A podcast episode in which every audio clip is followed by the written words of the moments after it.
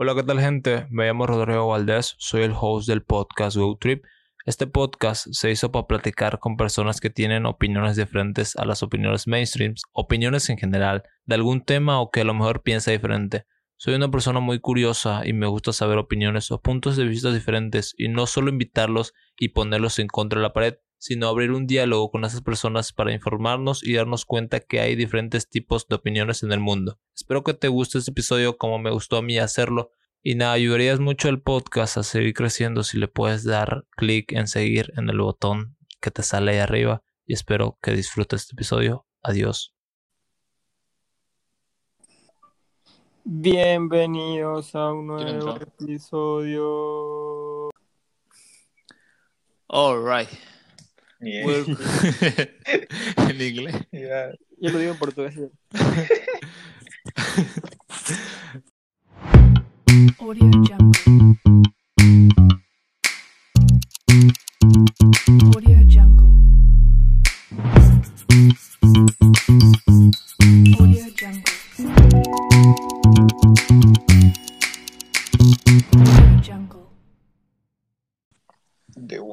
Hola mi brother, ¿cómo estás? ¿Qué tal? ¿Cómo va? ¿Todo bien? ¿Ya, ya te preparaste el tecito, mi brother? Estoy pelando una mandarina ahorita más bien. No es la hora del ¿Cómo té. crece? ¿Una japonesa o criolla? Criolla, viejo, criolla. Recién almorcé, ese pato roca. así que tengo ¿Transgénica o no transgénica? 100% cultivo natural. Hola a todos.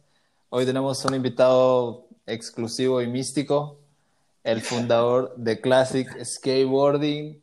Primero que nada, quiero darle las gracias por aceptarme la entrevista. Este, esta va a ser una idea de estilo entre nosotros, relajado, eh, sin, sin nada fuera, o sea, sin que el mundo se, se- meta al, al episodio, pero ya. Este, quisiera que te presentes diciendo tu, en sí tu nombre, eh, porque todos te conocen igual con Villa y, o por Classic y tu edad, de dónde sos, de qué ciudad, este, cuántos años llevas patinando y ya, vio. Dale. Bueno, mi apellido es Villa, en realidad me llamo Juan Pablo. Soy de Sucre. Vivo acá en Santa Cruz desde mis seis años. Patino desde los 13, 14, si no me equivoco. Y creo que ya suman unos 18 años, puede ser. No, sí, sí, 18 años patinando. O bueno, metido en el skate. He dejado de patinar un tiempo, pero sí. Eso sería 18 años, sí. Y, y digamos, de todo ese tiempo que has estado, ¿cómo, cómo llegaste al, al mundo del skate? La, la pregunta que casi le hacemos a todos los que vienen aquí. Por un compañero del colegio, que él empezó, que se compró una tabla y él vivía a la vuelta del colegio. Entonces yo iba, y era mi amigo, an- antes de patinar nos juntábamos a jugar fútbol ahí en el parque urbano.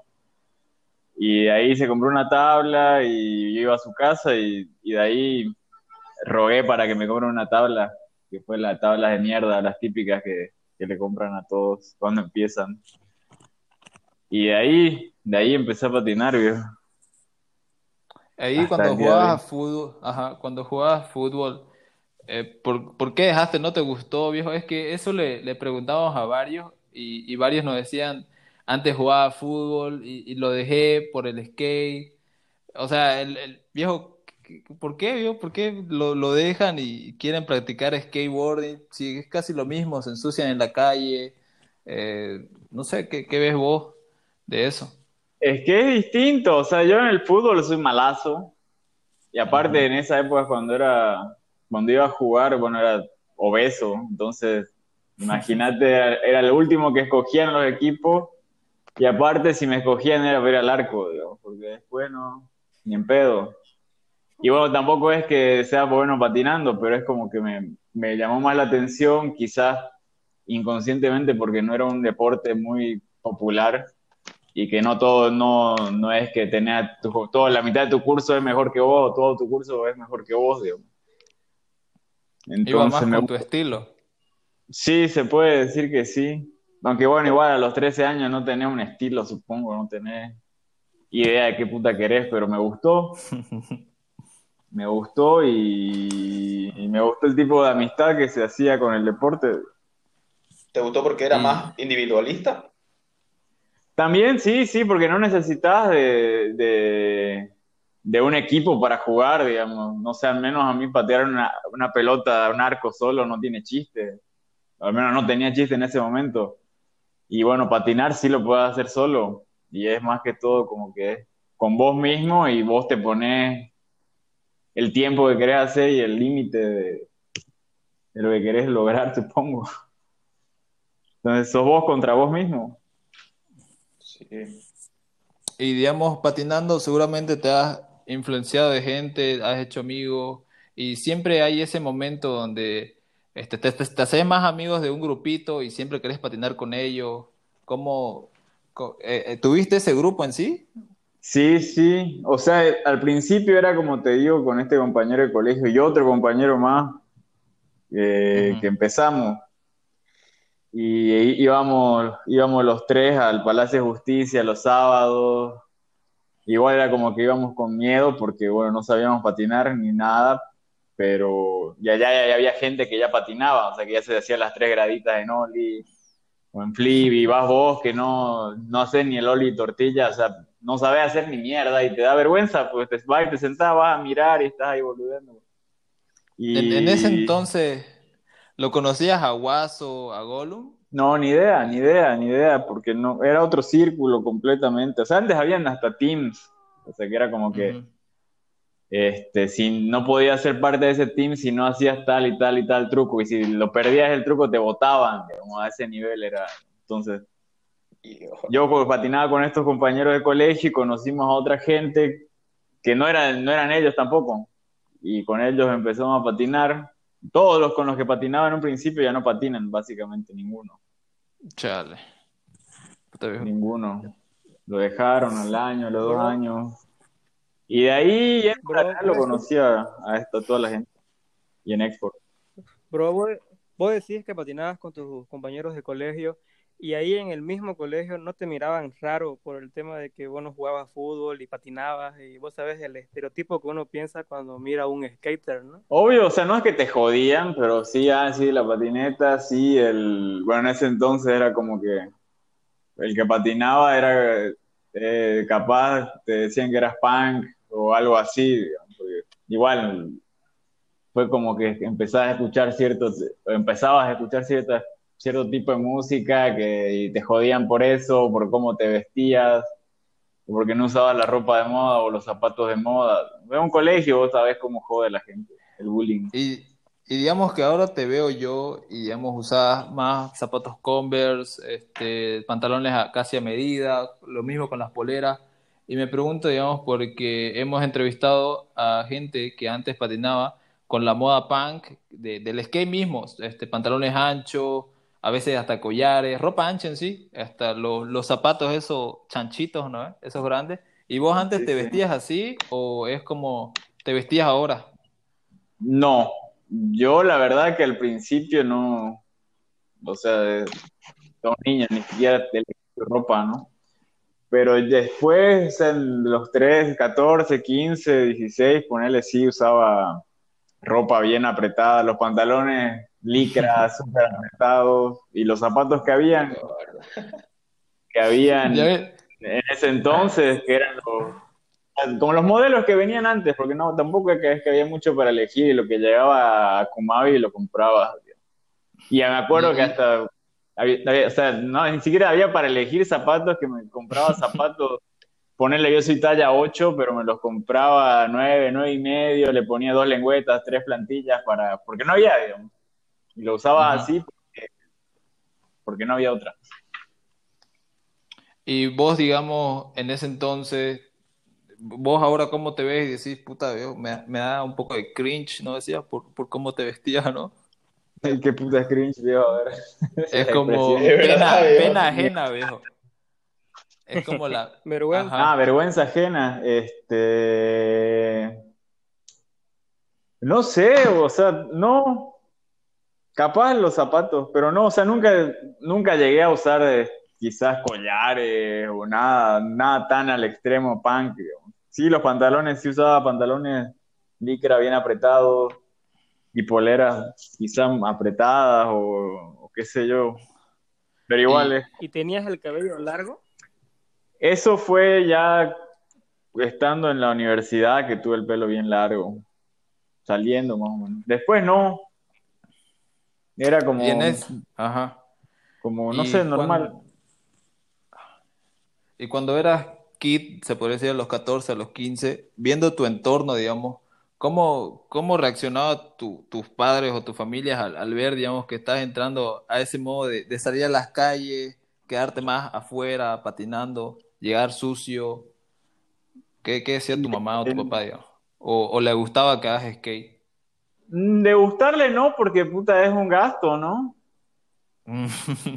Un O sea, deporte es-. Es un deporte caro y te vas y te caes, volvés raspado, volvés golpeado. Supongo que lo tomaron como que quizás ya, ya se le va a pasar, ya va a llegar a los 16, ya no va a patinar, cosas.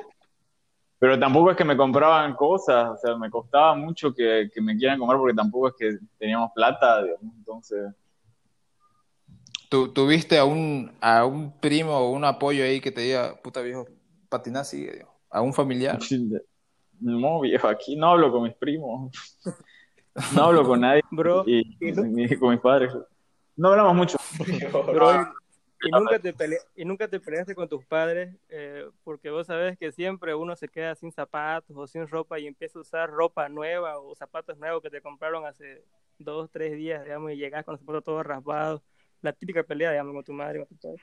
Eh, no, no que me acuerde, la verdad. O sea, en tema de, de- de los zapatos, este, por suerte en ese tiempo no era tan caro los- las cosas en Kumabi. Te podías encontrar un buen zapato en 40 pesos, entonces uno se zafaba. Pero ahora, bueno, al menos la última vez que fui, que fue hace un, un año, dos años, era como ir a la tienda, boludo, están locos. Pero no, no recuerdo haber tenido una pelea de, de llegar por, o sea, o sea, sí, obviamente me jodían que ya, ya vas a fregar esos zapatos, ya lo vas a arruinar, pero no, no me peleé nunca, creo. viejo, por ejemplo, de, de la universidad, las personas así como que, que no, no están metidos en el mundo del skate, digamos, ¿qué, qué opinan de vos o, o qué te dicen, digamos, a esta edad, digamos? O sea, en la universidad, sí, Digamos así, la- la- la- tus amigos que tenías en la universidad ahora, digamos, ¿cómo te, cómo te ven ellos? ¿Tenés algún contacto con ellos o, o- o las personas que conocías antes, digamos? ¿Qué te dicen ahora de, No. de que por qué seguís en el skate? Mm, la verdad es que no, no tengo contacto con mis compañeros de colegio, no hablo básicamente con ninguno, salvo con los que empecé a patinar, que todavía somos amigos.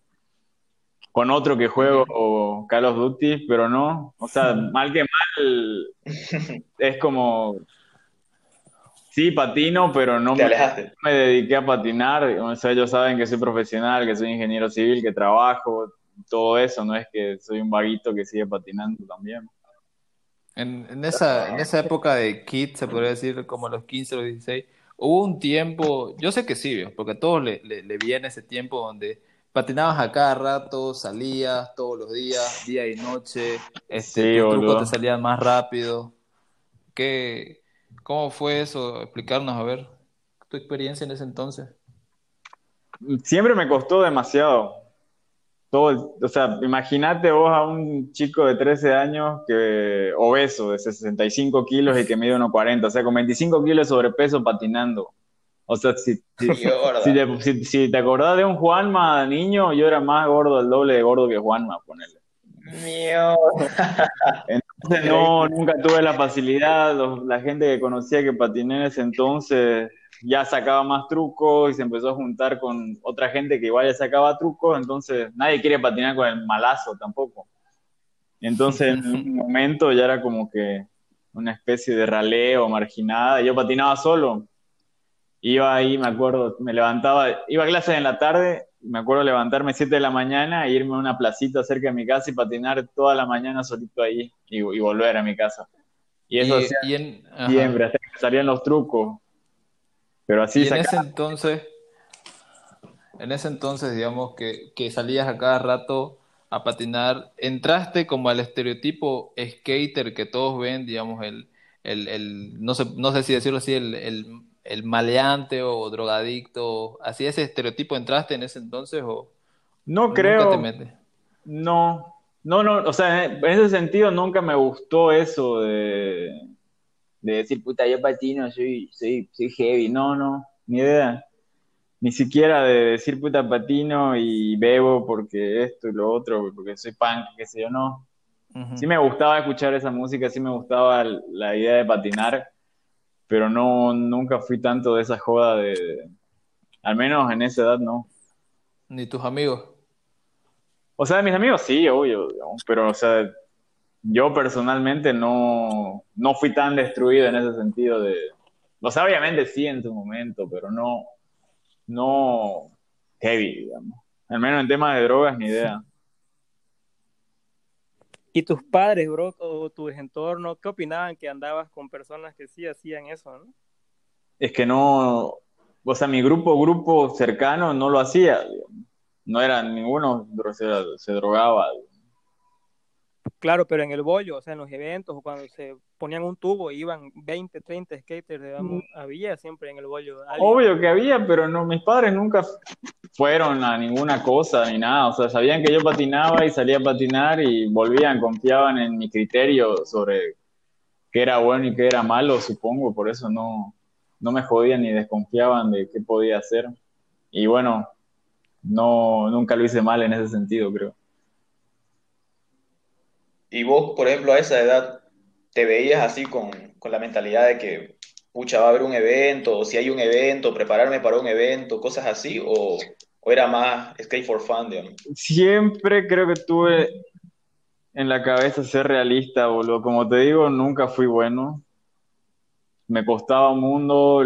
Hace un rato estaba charlando con, con Coruja y le decía, puta, sea, tres años me tomó hacer flip para que te des cuenta. Mierda, Tres años. O sea, sacaba heel flip y pop shove y eh, y nada más. Y en- me costó tres años intentar flip. No podía, no podía, no podía, no podía, no podía. Y seguía intentando y todos eran como que puta, para entrar al team tenés que saber hacer flip. No sé, imagínate, boludo. Y no. Raleo. Así que no, o sea, si, si había un concurso era como puta, quiero ir a ver. O voy a ver, voy a ver, pero así de, aparte que como no soy muy sociable ni nada, era como, me daba vergüenza y me da vergüenza participar. Entonces, más, no, nunca pensé en competir, al menos que sea por diversión entre amigos, digamos, o sea, un, un skate por un peso, por diversión, pero así, no. ¿Competitivo? No. Competitivo no, la verdad es que no, fui realista en ese sentido sobre qué puedo, qué podría hacer y qué no. ¿Nunca entraste a un evento entonces? Entré a, o sea, los que hacían en el parque urbano, pero así no un evento importante de viajar yo a otro departamento a participar realmente por querer ganar o competir, ¿no? O sea, viajé, fui a varios eventos, pero a ver, más que todo, a ver, a estar ahí y disfrutar, ¿no? Mm, ¿Y en qué vos te basabas más al patinar? ¿Hacías más street, más mm, rampla, se podría decir? Qué ¿Cuál rampa era había. tu- Sí, pero se, se inventa, pues, la- No sé, vacíos, más, eh, hay personas que son vacíos, eh, grind, tubo, manual. Yo personalmente cuando patinaba no tenía un tubo, tampoco tenía una caja. Tenía mis amigos que sí tenían, se habían hecho hacer y demás. Y tampoco era como que no, no patinaba tanto con ellos, no, no tenía donde practicar en un- para un tubo ni nada. Entonces era más flat quizás, flat o alguna gradita, cosas así. Por eso igual tampoco es que muchos trucos en caja. De vez en cuando iba a la casa de alguien que tenía una caja y, y ahí mo- moría una vez cada al mes, digamos, que iba a patinar. ¿Cómo cambian las cosas, no? Sí. ¿Y cuánto te duraba Y ahora, una por ejemplo, tabla promedio? ¿Cómo? ¿Cuánto te duraba una tabla promedio antes? Sí, en patinar. La- las picaba, las hacía la punta, las golpeaba. En realidad, partir, partir, habré partido unas dos tablas de mi vida o tres máximo. de ahí las cambiaba porque se me picaba, o sea, al intentar hacer flip, por, por ejemplo, se, se golpeaba la punta y se iba haciendo un lápiz y ahí, ahí la cambiaba. Pero era como seis meses, cinco meses. Igual antes te mantenías la tabla hasta que sea chiquitín, que no importaba. Así como la tenés vos, tu tabla, Mis ruedas. o tus ruedas. Ah, Corcho. ya, ya solo rodamiento ya. Claro. Pero sí, Oye, brother, y, y las tablas, por ejemplo, ¿de, de dónde las conseguías? ¿Dó- ¿Te hacías traer? no, ¿O había un skate shop? al principio comprabas tablas en el casco viejo que ahí traían tablas brasileras y en export traían tablas americanas, pero eran carísimas, o sea, eran caras en relación al casco viejo. Entonces, de acuerdo a las condiciones económicas, te comprabas una brasilera, pues nomás.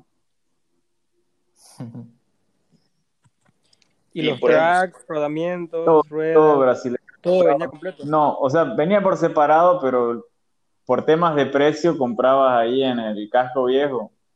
Y al menos que en mi caso ya un cumpleaños o, te ganaste la lotería, te ibas a comprar una tabla al- a Export, una americana. Oye, ¿y tenías a, a alguien que te influenciaba a vos en esa, en un skater que te inspiraba en su estilo o en su forma de andar en skate? ¿De acá? No, mundial se podría decir así. Ah, los videos. Sí. Creo que el primer video que me bajé fue el de que descargué con un internet de mierda. Fue el Mislet Youth de, de, de Zero. No sé si lo han visto. ¿De Ciro? Sí, Mislet Youth. No, creo que no. No. Deberían verlo. Bueno, ese, o sea, en la calidad malaza te la descargaba y ese fue el primer video que descargué, según me acuerdo. Y veía eso todo el tiempo. Había una parte de, de Jim Greco, puta, buenísimo. Y Jamie Thomas. Matt Monfort. O sea, era bien, bien rockero el video, digamos. Entonces, capaz igual por ahí fue el tema de, de- la música o, o que empezaba a tomar esa línea de, de skate, digamos. ¿Y Pero sí, vez te que- juntaste con la gente como Guaso, Gollum, veías ahí, digamos, en el Arenal? De lejos, de hola y chao. O sea, como vas al parque no conoces a alguien, pero la saludas, pues, ¿no? A Gollum sí me acuerdo, la primera vez que lo vi fue haciendo un 50-50 en export en una en el parque de madera que había, que era como el de la villa, pero de madera. Parque de madera. Me acuerdo, tengo esa imagen de Gollum haciendo 50-50 ahí, la primera vez que lo vi. Hola chicos, ¿qué tal? Discúlpenme la interrupción, pero antes de seguir con el episodio de hoy quisiera hablarles de Anchor. Si no han oído hablar de Anchor, Anchor es la forma más fácil de hacer un podcast. ¿Por qué? Porque es gratis, porque hay herramientas que te permiten grabar y editar tu podcast desde tu teléfono o computadora, porque Anchor distribuye tu podcast en muchas plataformas como Spotify, Apple Podcast y muchas más. Porque Anchor también puedes ganar dinero desde tu podcast si tiene una audiencia mínima. Es todo lo que necesitas saber para hacer un podcast en un solo lugar. Solo tienes que descargar la aplicación gratuita Anchor o ve a anchor.fm para empezar. Bro, y de esa época, eh, ¿te animás a decirnos un skater con el que vos eh, veías reflejado lo que querías llegar o, o algo de Bolivia? O, algún, o el que te diga, no sé, me gustan sus manos, sus flips. No, o sea, todo el mundo hablaba de, de Maná, digamos, como que era el mejor que patinaba en Bolivia, Maná. pero en sí no, no, no veía, puta, quiero ser como tal, de acá al menos no. O sea, era como que más, más personal tuyo, digamos, superarte a vos mismo, divertirte. Claro, No había ese sentido competitivo, digamos, ¿no? no, la verdad es que no, o ver los videos y de ahí salir a patinar. O buscar ahí qué, qué nuevo video te, puede, te podía descargar pirata y, puta, y esperar una, una semana para bajarte un video de 100 megas, dejándolo ah, Entonces, Primero en carta. sí. eso, pero en sí no era como que puta quiero patinar como tal. De aquí al menos, no. Y eh, ahorita pensándolo, digamos, tenés lo que diga puta fue el mejor día de, de skate para mí y también, digamos, has tenido un recuerdo de puta qué horrible día de skate para mí, digo. Puta, supongo que el día más horrible fue el día que, un día que fui ahí a- a- al Palacio de Justicia cuando recién empecé y apenas sabía hacer ollie de, de un centímetro que capaz te trancabas con una pepa de mandarina, digamos. Pero intenté hacer flip, le peleé y caí con el pie de atrás en la, en el tail y la tabla popeó hacia arriba, de frente, o sea, recto, y me dio la nariz, me partió la nariz. Mío. La mítica nariz. Esa misma. Ese es el origen de la nariz mística. Ah, ojalá, pero creo que es hereditaria. Pero, pero sí, o sea, ese fue un día horrible. Ir y, y sentir frío, o sea, chorreaba mi nariz y que nadie, no conocer a nadie, no saber qué hacer, sos peladito, no tenés ni, tenías dos pesos para volverte a tu casa en el micro, que en ese tiempo era 50 centavos en realidad. Pero ¿Qué hiciste, bro? ahí al, a- ahí al frente había un kiosco frente al palacio donde vendían ahí si nos podía ayudar la señora y la señora agarró y me puso la, la, la telita del huevo, ¿no ve? Ajá. Esa telita en, en la parte que, que se había abierto en mi nariz. Y de ahí me fui en un, en un taxi y me llevaron a mi casa. Y nada, mi madre no me llevó al médico. Me dijo, ya se va a curar solo. Viejo. Café. Y, y un Ya, recuerdo Café. que digas, puta, el mejor día para mí de skate. ¿Cuál sería? No sé, viejo. No, de skate, puta, no sé. No tengo un día mítico, supongo. Así de triste. es. No sé, no. No, no sé. Capaz cada vez que sacabas un nuevo truco o cuando saqué el flip, después de tanto tiempo, lo saqué un flip afuera de un café internet donde íbamos a jugar medalla de honor parado. Quizás LOL. ese fue el- uno de los mejores días, digamos. Después de tanto tiempo, ya decir intentar y le caíste a tu primer flip después de tres Por años. dos. Puede por ser doble. eso. Sí.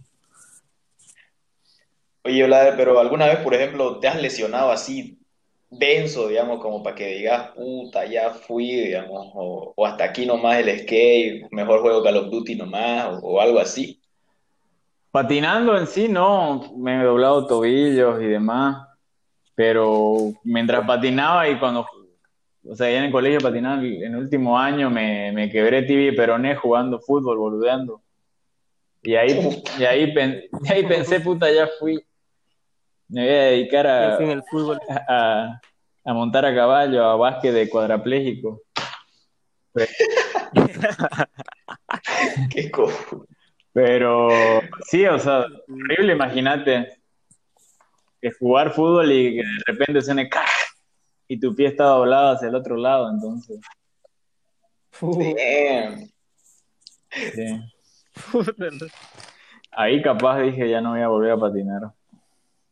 Y bueno, igual te queda el miedo, pues. A veces te duele, me duele. Ah, eso, eso te iba a preguntar, digamos, cómo ahora que patinás y saltás, por ejemplo, no sé, unas dos gradas, una grada, ¿sentí ese miedo y ese dolor en, el- en Eh, la tibia? No, pero hay veces que, por ejemplo, capaz hice un mal movimiento o moví mal el tobillo y me queda la punzada acá, me queda la punzada todo el día. Como que se haya desencajado un poco y me punza. Y aparte, como, como, como tengo los clavos y, la plancha todavía ahí en el pie, cuando pasas, o sea, está justo, se, se nota en la piel. Y hay, y hay veces que me ha golpeado la tabla ahí, entonces es como que te golpea la piel al clavo. Te hace cagar, Ah, te hace cagar. la puta.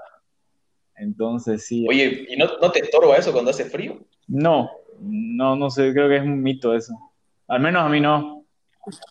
Y bueno, no me, no me lo hice sacar nunca para no, para no, para patinar, digamos, porque era como que a los tres, cuatro meses de que me hice esto me tenían que operar de nuevo para sacarlo.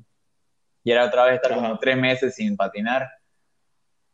Entonces, lo tengo aquí en mi pie para decir que vale algo mi, mi vida. Vale lo, que, vale lo que valen las placas y los pernos de mi pie. Ya está programado el pie para el flip, es lo bueno. Aquí pasando la etapa de Villa, ahora nos vamos a, a la siguiente etapa de, de Classic, viejo. ¿Cómo alguna vez pensaste así de, niño? Bueno, algunos ni, ni se pensaron, digamos, como ser pro cuando crezca, o vos pensaste tener tu propia marca o tu propio sketch shop local. No, o sea, cuando empecé, ni idea. O sea, todo el mundo que empieza dice, puta, que yo soy pro, yo soy como nadie. como decía, decía Juan Manuel cuando empezó. Pero no, nunca pensé en ni en tener una marca, ni en tener una tienda, ni nada. No, no fue. Entiendo. Empecé por empezar. digamos. Oye, Blair, y, y por ejemplo, ¿cómo, cómo te vino esa, esa idea, digamos, de, de Classic, o de Classic, y cuándo, cuándo empezó, o, o de cómo surgió, yo no, no sé. Supongo que empezó con un empute de, de, de la tienda que había quedado acá, digamos, porque ya era como que Export iba a cerrar y estaba solamente la tienda de Inside y el tipo de Inside era un viejo que tenía una tienda X y vendía tablas y listo. Y zapatos. Y a veces las tablas eran viejas, el precio era caro. Uy, a veces había hasta tablas truchas, boludo. O sea, onda, me acuerdo que había una tabla que era Alien Workshop, pero estaba toda pixelada, así, la, la, la imagen mal. O sea, trucha, pero trucha mal, digamos, y te la vendían como si fuera original. Y como que, bueno, hablando con niños, charlando, entre patinadas, quizá alguna borrachera, hablar de puta sería buenísimo tener una marca y empezar a vender, hacer algo para bajar los precios y, y hacerlo más accesible a todos, pues, ¿no? Y quizás de ahí salió la idea de hacer una, una, una marca. Porque la tienda ya vino después, como por, porque me preguntaban de otros accesorios y yo no tenía, entonces me ocurrió de ahí. Al principio solo tablas, digamos. Sí, mi idea principal fue hacer tablas, la marca de, de tablas y, y traer eso. La tienda fue secundario. Y el nombre, viejo. El, El nombre, de, Eh, de Ande. fue de unas borracheras, boludo. Y, y en un momento con mis amigos era como que unas películas igual, este, cuando hacían un chiste o alguna cagada, era como That's Classic. Capaz de visto una película. Classic. Es como decir típico, típico, o sea, Classic. Ajá. Y en ese- capaz en ese tiempo siempre decíamos eso, como que se, que se nos había quedado como un dicho. Entonces de ahí salió. El Classic. That's classic. Y la, y la imagen, viejo, la imagen siempre fue, fue la misma. Sí, eso se me- sí, sí fue la misma. No sé por qué tampoco, igual supongo que fue por lo de Classic y de ahí vi algunas imágenes de, de Darwin, de Marx y me ocurrió esa boludez y salió de eso.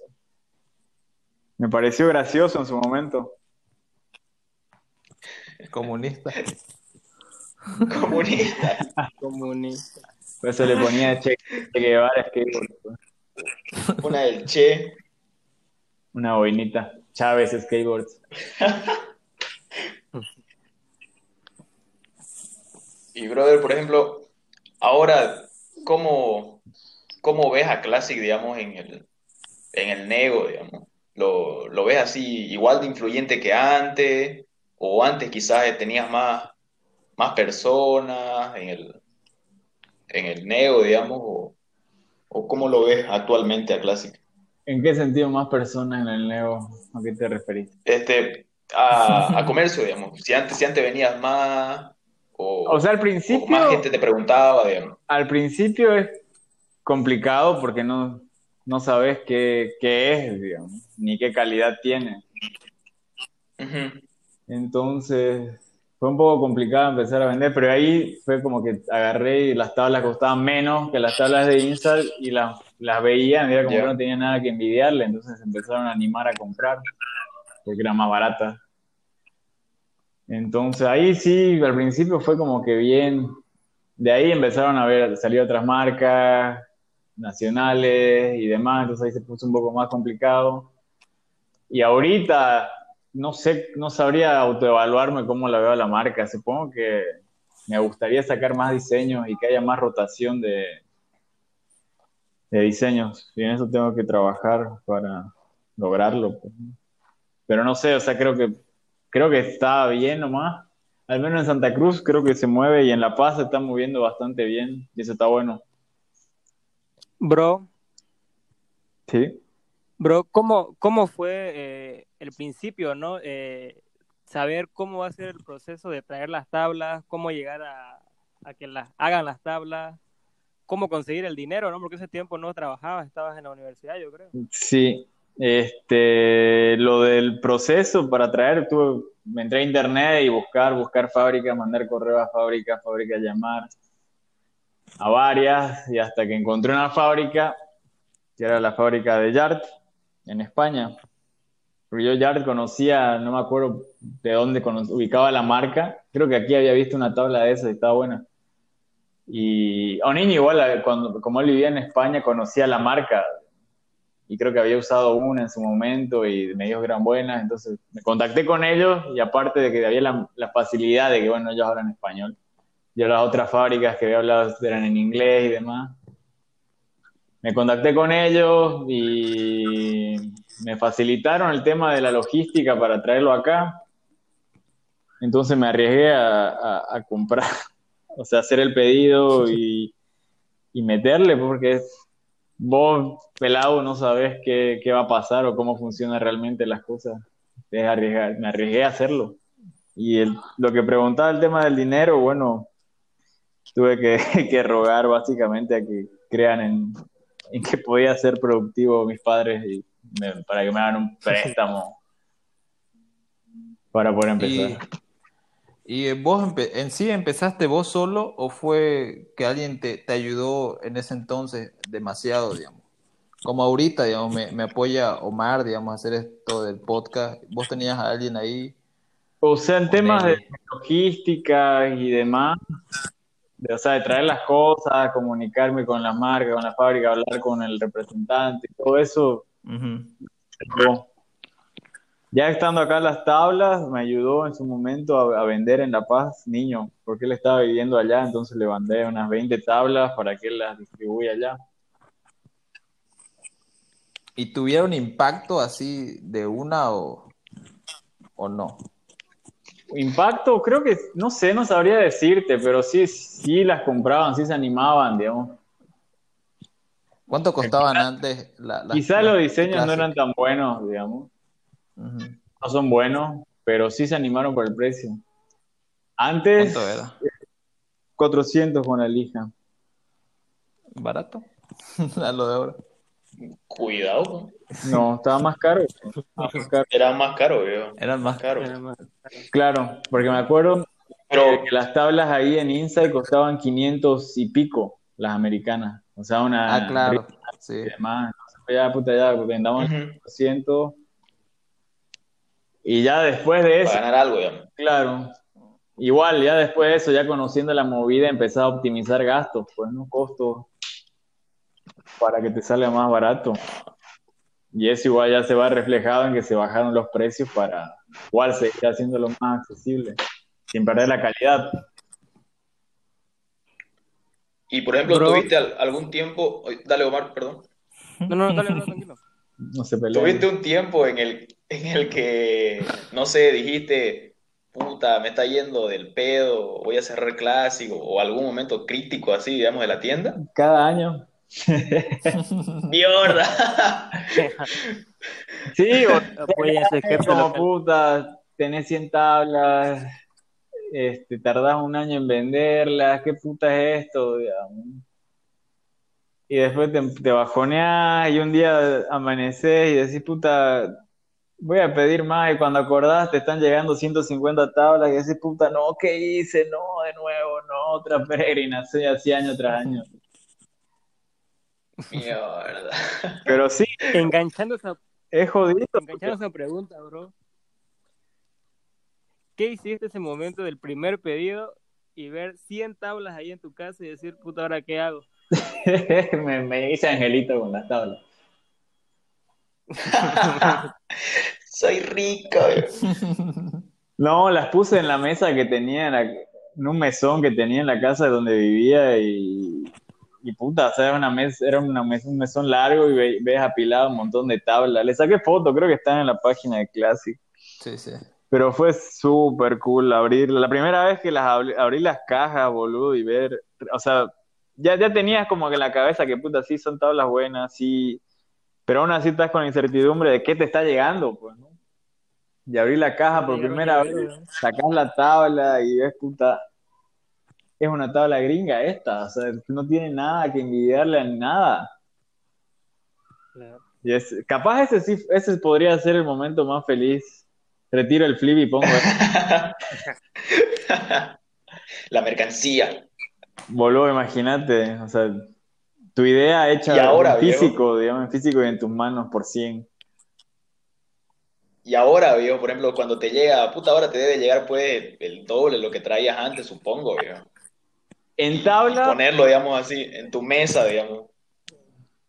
sí, o sea, ya no estás, ya no es la- Porque una vez me tocó, ¿no? ¿Eh? no es, no es como la, ¿Te acordás cuando fui a tu casa? claro, Y estaban los tracks ahí en la mesa, viejo. Puta, una mesa lleninga de tracks, viejo, y las tablas, sí. toda la pared, boludo. Puta, ¿qué sentí, viejo, ahora, digamos, que a comparación de antes, No, o sea, así realizado? no es el- la misma, la misma sensación que la primera vez, pero o sea, siempre que te llega algo, lo- lograste peregrinar y salir con vida de aduana, con todas tus cosas. Ya llegó a tu casa, estás feliz, te ganas de irte a beber, tenés todo ahí, salió todo lo- como lo planeabas. O sea, es un... te sentís bastante feliz, ¿no? Nunca he- Lo mejor fue la primera vez, ¿no, mi bro? Eh, Pues yo pues, a, a, a mi bro Leo. ¿Pa' uy, qué, viejo? bueno, Corroboro. Corroboro. eh. bueno, mi bro. Corroboro. Nunca es lo mismo después de la primera Uy. vez. volviendo, al, volviendo al tema de, la, de las tablas, mi bro. Ya teniendo las 100 tablas, no creo que la primera semana la hayas vendido a las 100, ¿no? ¿Qué hiciste para lograr eh, mostrársela al público, ¿no? Eh, y lograr vender. La primera semana no vendí nada, creo, una, a mí mismo. Este, claro, o sea, no, ni idea, la idea es llevarlas, boludo. las llevaba, me iba con cinco tablas al parque urbano y en ese tiempo iba todos los días en la tarde al parque urbano, de 3 de la tarde a 7 de la noche me encontraba ahí patinando todos los putos días. Y me iba con las tablas, las dejaba ahí, las chequeaban, las hurgaban, las miraban y demás, y empezaban a comprar, a comprar. De ahí decidí agarrar y viajar con las tablas a Sucre. De ahí fui a Oruro con las tablas, fui a La Paz, que ya estaban las tablas allá, pero igual fui. Eso, llevar y promocionar, mostrárselas, que la gente la vea en las manos y que vea, puta, por el 150 pesos menos consigo algo igual a los gringos. O mejor quizás, no sé, a las tablas que venían antes acá. Entonces así fue como fui a distribuir, mostrándole a, lo- a la gente. Supongo que por eso igual me conocen. En Sucre tengo amigos allá, el Rolo, el Hillflip, todos esos manes. Igual en La Paz, en, en Oruro conocí a harta gente que cuando fui a trabajar hace dos años igual los volví a ver, charlamos un rato, patinamos. Ahí eso. Esa fue la forma en que mostré las tablas. Pero nunca usaste, por ejemplo, no sé, en esos tiempos, no sé qué se usaba, un comentario en el periódico, una publicación en el periódico, un- no sé, viejo. No, creé, creé la página, creé la página de Classic y creé, creamos con Niño un alter ego como un fundador falso de, de la marca. que era como que el dueño y que nosotros éramos como unos simples distribuidores acá. Inventamos una historia, una historia ficticia de la historia de las marcas de la tabla. Y era como que él quería, que quería comprar tablas, tenía que hablarle a este señor para conseguirlas. O sea, era algo así. Yeah. Sí, está, está todavía abierto ese perfil, lo busqué ayer. Que es Clark, Mark Clarks, Mark Clarks. Sí. ¿Esa es la, la misma página de Facebook? No, era otra. A mí, en mi Facebook personal, había el Facebook de Classic y teníamos un Facebook común con un nombre falso con niño, que era, que era este tipo, Mark Clarks. Y ahí estaba la historia del una, una, como una biografía de la historia de la marca y de cómo llegó a Bolivia, digamos, por qué se hizo. Pero era como un, algo ficticio, digamos, como un chistoso para hacer cada de risa. El Hugo Chávez de Y por ejemplo, tu- tus amigos, ¿Cómo? Tus amigos, por ejemplo, ¿qué, cuando ya empezaste vos con ese nego, ¿qué, qué opinaban, digamos?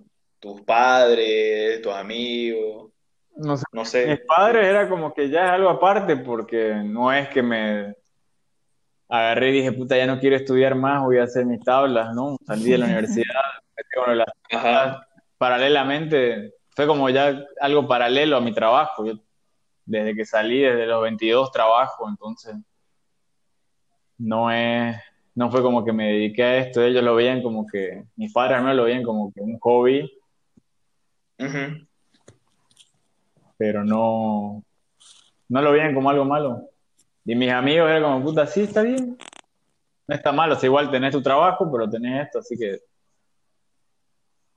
no está mal. No, no, ni de un lado ni del otro, digamos. Claro, Tranqui. tranqui, no, no lo veía mal.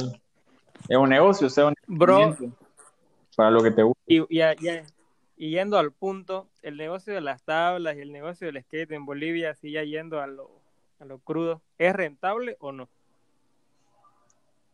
Si lo haces todo legalmente, te diría que no es rentable. No hay mucha rotación de productos. Vos personalmente, decime vos cada cuánto compras una tabla. Al fío. O sea, Uy. bueno, cada uno dígame cada cuánto compra una tabla, así sin mentir. Yo una vez le compré, yo una vez le compré tres, mi brother. No, pero en general, ¿cada cuánto tiempo cambias tablas? O sea, en los tiempos que patinaba seguido, cada, cada mes y medio, puede ser. Ya Cada vos- dos meses, tres meses, viejo. Si querés no respondas con 2017 fue Fue la, la, la number, de hace dos la años. Toti. Tiago. Sí, es. La Toti. Bueno, pero Carolina Herrera. no hay la Carolina Herrera. No es que compras, ya cada dos meses alguien compra una tabla. Vos, los tracks, cada seis meses, siete meses, capaz cada año compras uno. Ruedas, lo mismo. Rodamientos, cuando se te, se te revienta uno, vas y te compras en la ferretería. Ya cuando está todo cagado, recién te compras un paquete nuevo. O capaz para tu cumpleaños te regalas algo. Entonces, no es que vendés, vendés, vendés, vendés y cada dos semanas viene alguien y te compra y tampoco es que haya demasiados skaters en Bolivia, es un grupo reducido, entonces es un grupo reducido y hay un montón de ofertas ahora. Están varios skate shop informales, ahí la puedes comprar a tal, puedes pedirla a otro departamento, entonces hay demasiada oferta y muy poca demanda, entonces no es rentable. ¿Y alguna vez has tenido problemas con los envíos cuando recibías de tus tablas, de tus tracks? ¿O ni- Este, por suerte, yo enviando a otro departamento productos nunca tuve problemas. Siempre llegó, no, más bien no estuvo en una flota que se haya embarrancado o algo, se haya perdido la carga.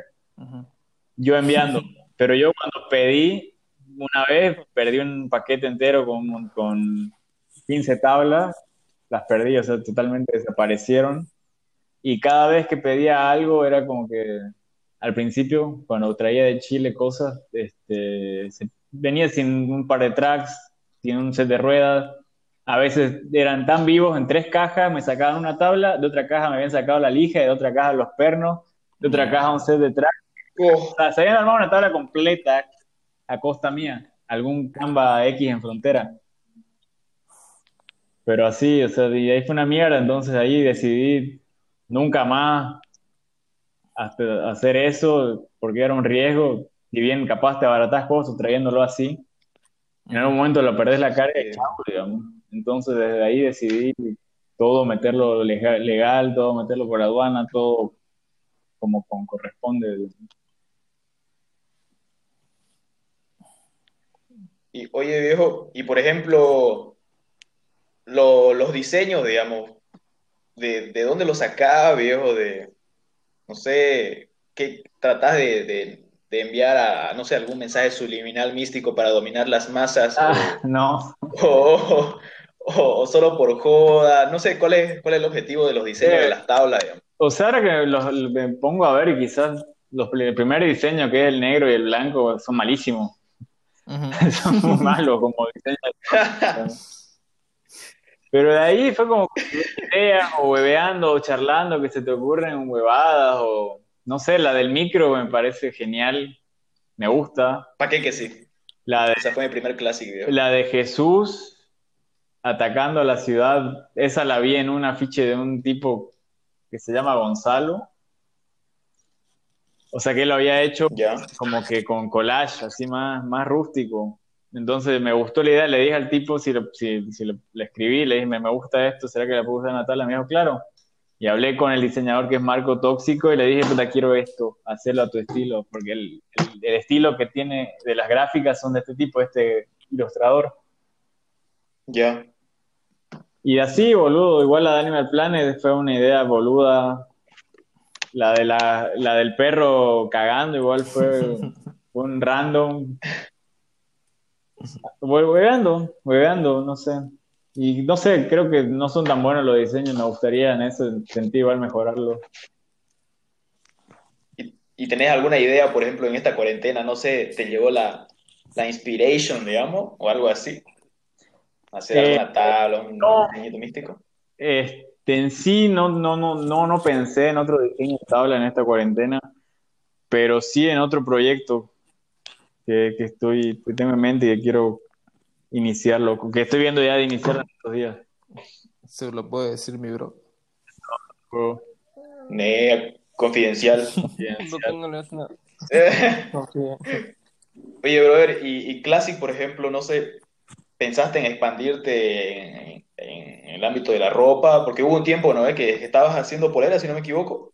Sí, sí, sí, sí. O sea, no como una, o sea, de marca, pero quizás ahora sí. He estado pensando en retomar eso de la, de la serigrafía. Así que quizás en estos meses empiece otra vez con otros diseños de poleras y quizás hacerlo un poco más serio el tema de, de- de vender o ofrecer productos como poleras y bebadas de Classic. Porque ¿Acaso ahora pues es mucho más fácil, ¿no? ¿En qué sentido? Hacer publicidad, digamos. Claro, de publicidad sí es más fácil con las redes, pero lo de las poleras me decías vos. Claro, es que la polera, por ejemplo, si querés vender, supongo que tenés que llamar la atención, este, Claro, sí, sí. mostrar algo, algo más interesante y gracias a las redes yo creo que podés expandirte más rápido, digamos. Sí, igual como no, nunca tuve como la idea de, de que el fuerte sea vender ropa. Fue más como las tablas. Lo de la ropa fue como el tiempo, puta, me emocioné con eso, había pasado unos cursos y dije, quiero hacerlo. Y me compré un montón de huevadas en ese tiempo solo hice esas poleras y, y me huevé, igual por el tema de estar ocupado con el trabajo, el tiempo, no, no me daba. Y el tiempo que tenía libre o patinaba o, o prefería hacer otra cosa, realmente me, me huevé bastante en eso, pero voy a meterle más de lleno a eso, a las poleras, a los gráficos, a mover un poco más la marca. Quiero hacer eso, quiero que crezca, meterle más huevo. Bien, viejo. dona tres poleras acá a mi bro a Go Trip y acá le hacemos pues, publicidad. digamos. Puede ser una colaboración Mañana. Good Trip. Sorteito nomás. Mañana una compra por usted, pero Puede ser, puede ser, puede ser. puede No. ser Vendí la primer polera a mí mismo y con a descuento. mí mismo. Con descuento, 50%. 50% de descuento. Sí, sí, quiero, quiero ver eso, boludo. Lo Tengo que meterle. Eh, Lo he decidido en esta cuarentena igual. Es una de las cosas que, que dije, voy a volver a hacerlo, lo voy a retomar y me cago, me cago en todo. Mi bro, volviendo al tema de las tablas, ¿cómo es ese mito de que pides 100 tablas o 200 tablas y te vienen 205? de- No sé, o sea, supongo que, que depende de- del proveedor, digamos. Personalmente yo nunca les, les rogué a, a mis, a mis proveedores que me regalen algo. A veces sí, no, no, no voy a decir que no. Al principio me mandaban, pedía 100 y había 101, 102. digamos. Y, y ya tenés un, Pero La de, yapita, digamos. un Claro, era como una yapa, pero eso fue como que le tomaba como una garantía, que si algo le pasaba, alguna tabla nueva o se deslaminaba, estaba esa, para cambiársela al brother o algo así. No sé si me entienden. ¿Y te Pero ha eso fue pasado al eso? Sí, sí, sí. En los primeros pedidos, después ya me, me llegaba lo, lo que pedía, llegaba. digamos. Mm, Sí, me pasó, me pasó una vez, la más crítica fue una vez que a Fideo, que le vendí una tabla y me escribió, brother. Y le digo, brother, brother, brother, brother, brother. Y, y, y cambié la. Es que en ese con Fideo teníamos, hablábamos y era como que, brother, brother, brother. Una hora la charla. ¿eh? Y era como media hora diciendo no, brother, sin decir otra cosa. Y se me había comprado y no sé qué, hizo un truco y, y se, le, se, le, se le abrió un poco. Y me mandó la foto y me dijo, brother, ya, brother, brother, brother, brother, brother, ya, Triple a las 8. la- se la cambié y, y le pasó lo mismo. No sé qué mierda estaría haciendo, qué como puta, pero lo mismo le pasó a la tabla que le había cambiado. Entonces ya, brother, puta, pues brother, no seas, pues brother, no seas tan brother, brother, brother. Mierda. Entonces, ya de ahí todo ok. Pero para ese tipo de situaciones me sirvió eso, digo, no es que pedí 100 y sí o sí te dan 105. Capaz si le rogás o le llorás, pero cuando, por ejemplo, si pagás 105, 100 tablas, por ejemplo, te llega aduana 105 y aduana te hace la inspección, aduana te decomisa, te decomisa esas 5 que no están declaradas. No es traer lo que, no, no hay regalos en sí, entre comillas. Tiene que estar declarado en un inventario que llega de origen, todo eso. No es, no es me regaló. Muñeca, pues. Zorro. Muñeca en la aduana, pero pues, mira, Ojalá conociera a alguien. No tengo ni un pariente político. Curoja. Curoja. Hola. Curoja de, cam- de camello en la frontera. Oye, Coyote. Y tenés un, Coyote. un público en general para quien decís, puta, estos sí o sí me van a comprar tablas, o esta clase de personas, estas medidas, así, digamos. Eso es muy variable, viejo, porque hay un tiempo donde todo el mundo empieza a usar 8. Y justo el tiempo que todo, empezó, todo el mundo empezó a usar 8, te llegaron pura tabla 8.5 que fue la temporada anterior que todo el mundo estaba pateando. Entonces, varía, boludo, hay tiempo que se moda a usar 8, otro tiempo se vuelve de moda el 8.25, ahora está de moda el 8.5. Y cuando traes 8.5, ya los canvas que te habían pedido 8.5 ya evolucionaron, viejo. Ahora te piden 8.7. Que no se la mierda. Mierda, una canoa. Un barco. Claro, o sea, ya va variando, digamos. Y, lo- y vos, pedi- vos trajiste 8.5 a pedido de esos tipos, Mm. y cuando te llegó, aquí quieren una tabla más grande o más chica que ya no usan 8.5, entonces es como Pero se lo das con remos más, pues. con re- todo, pero pasa. O sea, no hay un público en sí, por eso este, trato siempre de, de traer variedad, o sea, traer todas las medidas. Y ahorita, por ejemplo, tengo varias tablas 8. Que en su momento, cuando no tenía tabla 8, todo el mundo me pedía 8. Ajá. Y ahora Tienes traje razón. varias y, y se me está yendo las 8.25 fue la que, la que están yendo al toque. 8.5 tengo y las 8 es como que nadie las está pidiendo. es como que no están de moda o qué sé yo, tengo que esperar que un pro skater gringo use 8 para que todos quieran 8. Se pasa así, es fluctuante el público de medidas de tabla. Ahorita va a llegar Homie con una 8-6. Igual, que igu- todo- igual con el tema del shape, no puedes dar contento a todos. A algunos les gusta con high, high conke, a otros les gusta mellow. Al final te, te mar- decidís uno que te guste, que sea un promedio bueno y eso, porque no puedes pedir quiero 5 mellow, quiero 10 high conke, quiero 10 tiburones. No, no hay eso en fábrica, digamos. Es por cantidad. Y a tu, y a tu gusto, bro, ¿cuál es el mejor eh, tape que hay? ¿Lija? Tail guy. No, eh, el tail y el, po- y, el, y, el, y el nose, ¿no? O sea, vos pedís el modelo de la tabla, decís, ¿no? ¿Ah? ¿Qué Sí. no? Sí. Para vos, ¿cuál es el mejor, digamos? Para tu gusto de vos. A mí personalmente, este, bueno, en un momento me gustaba bastante el, el medium concave, pero es porque estaba acostumbrado a usar tablas Toy Machine, que no, no tienen tanto shape, o las, o las Dead Wish, antes eran como que un poco más planitas. Pero ahora estoy bastante tranquilo con el high concave. Me gusta.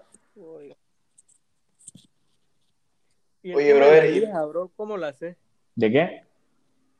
De las lijas, ¿cómo haces el pedido o, o es la misma fábrica que te da las lijas? Este, con el tema de las lijas, bueno, con la, cuando empecé con las tablas, por suerte, la misma fábrica es distribuidora en Europa de Jisoo. Uy. Entonces pedía, pedía Jisoo ahí directamente. Que si en ese momento igual les gustaba la lija porque este tipo de la tienda traía Jisoo igual. Pero la Jisoo que vendía este tipo, no sé dónde fuck la hacían, pero era como chicle. La- con el dedo se estiraba y se pelaba, se, se- se salía. O sea, fuera de juego, preguntarle a cualquiera que haya comprado en Inside una lija Jisoo. Ujú. Era rarísima. Era como que delgadita y se iba como Ajá. tirando y pelando en las puntas, se salía. Sí, sí, tenés razón. Era bien, bien delgadita. Entonces tenía estas otras Jisoo que eran bien, o sea, buenas, eran bien, bien rígidas, sólidas, no sé, no sé qué pasaba eso. Te rompían el zapato el primer día. No, no es que eran más, más gruesas en el sentido de, eran, todos eran número 80, o sea, el mismo tipo de grano, pero era como que se desprendían las otras el, el pedazo de lija, como que era un chicle elástico, y estas no. Entonces al principio sí pedí, pedía rollos de esa fábrica, y ya cuando empecé la tienda, bueno, la gente te pide variedad, pues no me dice, ay, pues ya quiero mop, lo vi a David González con mop, no tenés y- mop, Ajá. no tenés, no tenés lija con diseñito, no tenés esto. Entonces ya empezaba a buscar en fábricas, en la de yo, las MOB que tengo las, la- las pido en la distribuidora de NHS, que es la distribuidora de MOB. Y de Shake Jan traje en su momento un par de, de Perú, cuando fui para allá me traje un par de lijas. ¿Y las Grizzly? Igual. Uy, Grizzly. Igual. Pero para mí, personalmente, las mejores ligas son las Jesus, me gustan más. Son las que más me gustan usar. Oye, brother, y a ver, así una, una preguntation.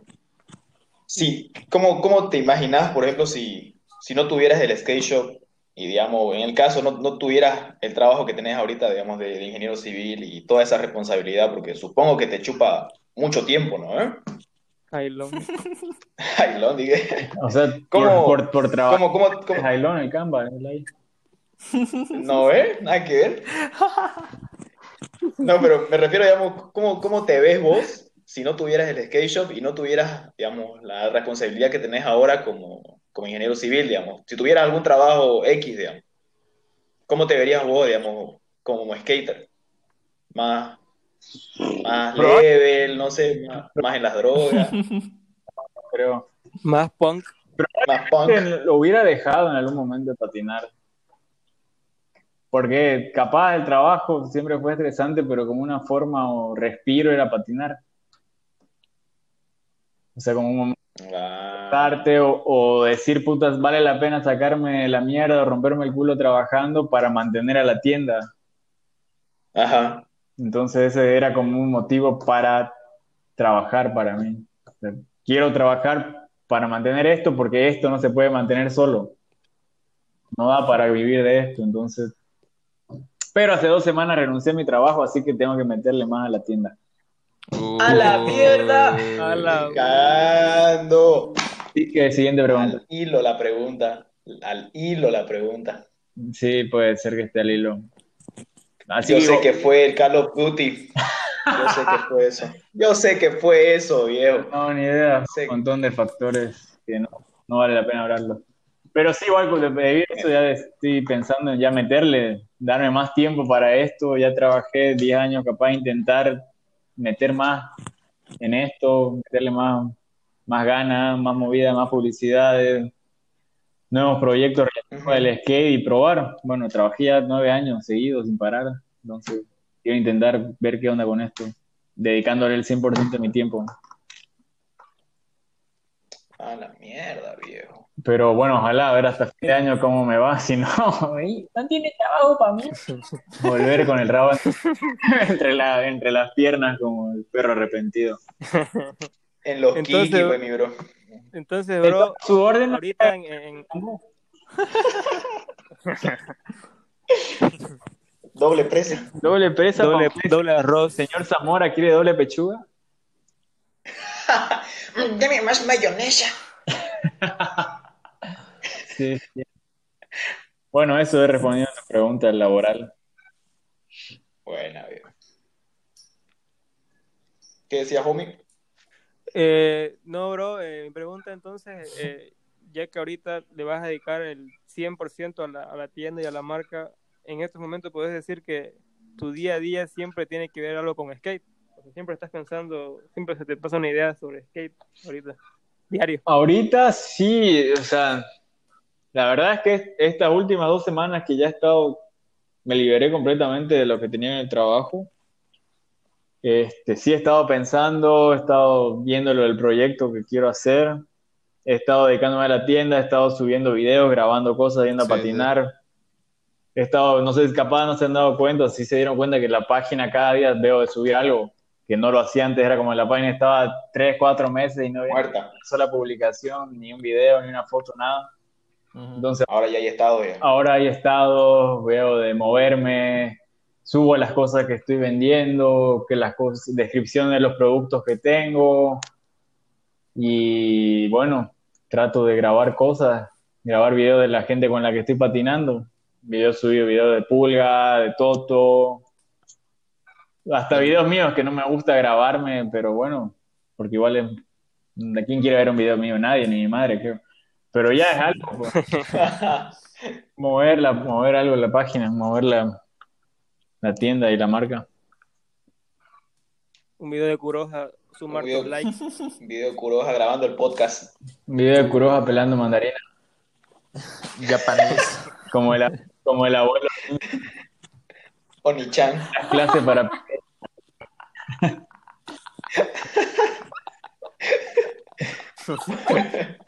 Oye, Vlad, ¿y al- alguna vez, bro, te, te, te metieron sopre por, por, no sé, patinar en algún lugar o porque algún cuate llevaba bebidas o sustancias, sustancias controladas? Una vez casi, pero me escapé discretamente patinando mientras lo metieron, lo subieron a todos a la camioneta. Ni cagando. Pero verdad, estábamos todos ahí en la morita, ya al tipo 7, ya terminando la sesión de patinada, charlando, hueveando ahí. Y, y llegó la patrulla por detrás, yo la vi y le dije, miren los pacos, ¿qué nos van a hacer los pacos? Y yo me levanté y me puse a andar como yendo a, a la- al tubo más allá patinando. Y cuando acuerdo. ¡uh! se paró ahí y me fui a la venta que hay cerca de Don Paulino. Y, cu- Ajá. y cuando veo todos ahí manillados arriba en la camioneta, ahí yo me había, me había salvado, bien. Sí, boludo. Mierda, viejo. Me salvé. Pero así Y- después y- de ir preso o algo así por patinar, no.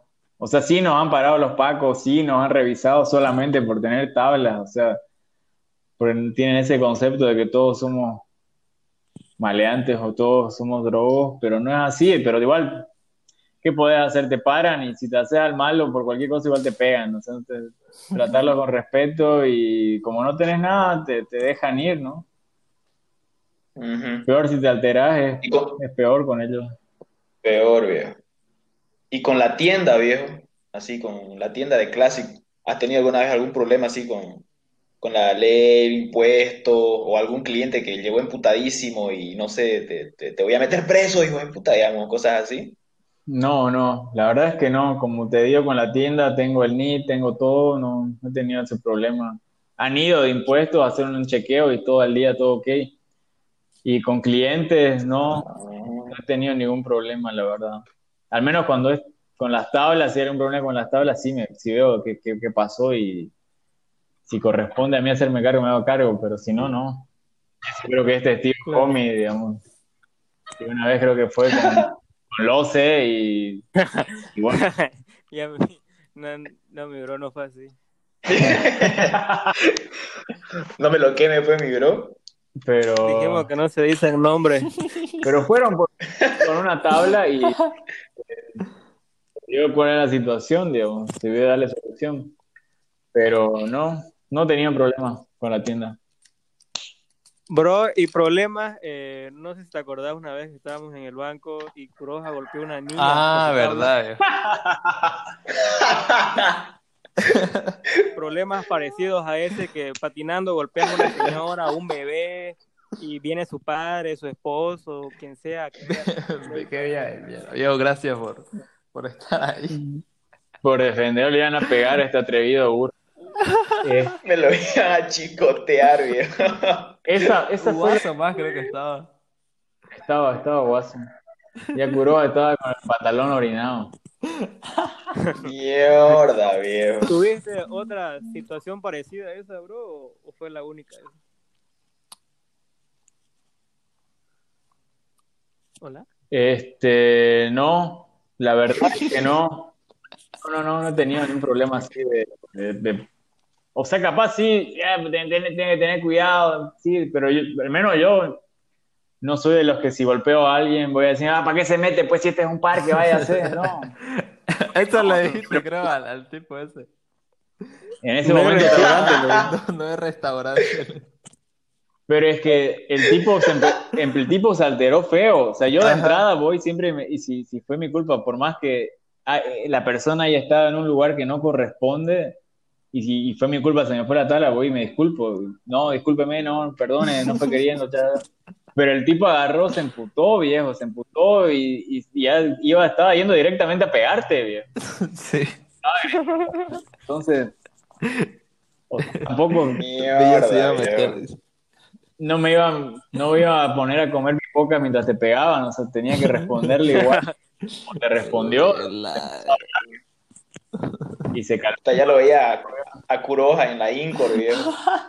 No, porque si el tipo hubiera querido, estaba Kuroja y yo en la Incor compartiendo cama. No, guaso, Porque era, estaba. era medio, o sea, no, era más gordo, era más grande que Era, nosotros. era como Luis, más alto todavía. Sí, sí, era así, robusto el cojudo, entonces, más bien no llegamos a, a tener que pelear. Fue una pelea verbal y, y al final parece que entendió, pero sí. No tenía otra situación así, creo. Que me acuerde. Y así, digamos, en tu círculo de amigos, ¿alguna vez te has peleado? Así, por- no sé, por huevada, viejo, a veces por entrar en desacuerdo, digamos, no sé, Con niño, con niño una vez nos peleamos en un boliche. así al lapo, pero al lapo. Bueno, bueno, no, no puede ser pelea porque directamente me- él me golpeó. Yo no, o sea, yo no puedo responderle porque es más fuerte. Pero, o sea, fue una discusión y, y nos alteramos y, y eso quedó ahí, pero fue una boludez, una pelotudez de, de borrachera. Creo que pasó una vez y listo. No soy De de... never. No hay, no hay never, todo bien con él. Pero no, no soy de, de pelearme físicamente con nadie. Verbalmente sí me, me- me he peleado, me discuto. Tu maña, maña ya esa, mi bro. No me diga eso, brother. No me discuto. Uy, Uy, ¿por qué no le dio, por qué no le dio Harpy a la 8? Pues, se enoja. uy. Pero El sí, Backflip 360, pues. negativo. Pero no, no me he peleado, no me he peleado nunca. No puedo, no soy, físicamente no, no estoy hecho para pelear.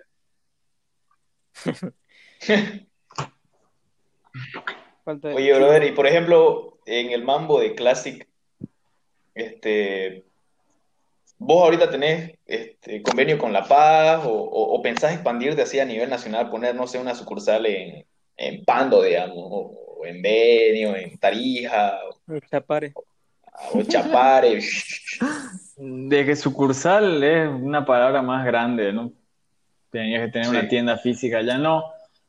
Trato de, de- de vender, o sea, de, de que gente que ya está en el medio venda mi, las marcas, digamos. O sea, que, ya- que no solamente se dedica a la marca, sino hay gente que tiene su tienda y decirle, puta, no querés venderla, te, te doy tal precio, tantas tablas, distribuirlas allá. Eso sí he intentado con Tarija, con Sucre, con La, con la Paz. En Cochabamba no tanto porque ella es un mercado que quizás está, ya tienen, tienen una marca en, la, en Cochabamba que, que, que vende, entonces no, y la misma marca igual tiene su tienda, entonces no es un lugar donde se puede entrar fácil como para, Sí. para que alguien distribuya allá. Pero si me piden, obviamente Ajá. vendo en departamento, no tengo problema.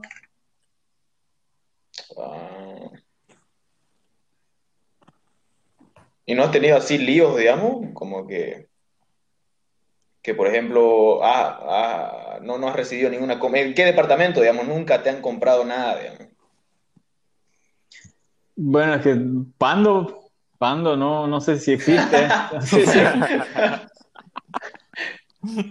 Pero después no, me han comprado en Cochabamba, me han comprado en La Paz, en Oruro, en Potosí, en Sucre, en Beni. He mandado hasta Yacuiba. a- así- se ha mandado hasta pequeños pueblos a veces. Pero en Pando nunca, nada, Nada de nada. nada de nada. Bro, ¿y, ¿y tienes algún recuerdo de alguna compra, no sé, random, así que vino un peladito con su papá y te compró cinco tablas y tres tracks, digamos? Solo. Mm, Mierda. no. No, Yo- no, no, Llegó un curoja con su recreo, con su chanchito, digamos. Con su chanchito, eh, dímelo todo. Mi primera tabla eh, fue una clásica, o sea, una tabla original, digamos, fue una Classic en Navidad, puta, dije, fue la joda. Una Original verde, o era, nueva. era una, ver- era una verde, solo, o sea, oh, nueva, nueva. Ah, de Animal Planet, David. Sí, boludo. Puta, Sí. muy liviana era esa. No, no, no, no hubo un caso así de cliente raro. Bueno, capaz sí algún tipo fisicudo que me haya ido a comprar, que no esperaba que me compre. Que patinaba antes cuando era niño y quería volver y era como que, ah, what, really?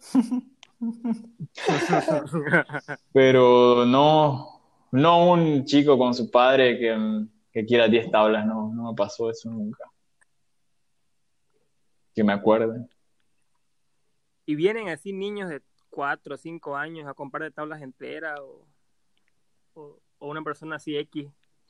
Hay, hay casos. La otra vez, antes de la cuarentena, vino un, un tipo y me vino a comprar dos tablas completas para sus dos hijas, hijas, mujeres, que querían, que a una le gustaba el rosado y otra que era como que le gustaba el negro. Entonces fue a comprar dos tablas completamente diferentes para dos niñas distintas. Y- entonces eso fue que quizás lo más raro. Pero igual hay gente que aparece. ¡Ah, boludo! No, no, ya me acordé. Ah, me estaba olvidando. Una vez, este, fue un, fue un tipo, un chico. O sea, yo, ah, ¿qué hacer? Sí, pasa. Listo, entra.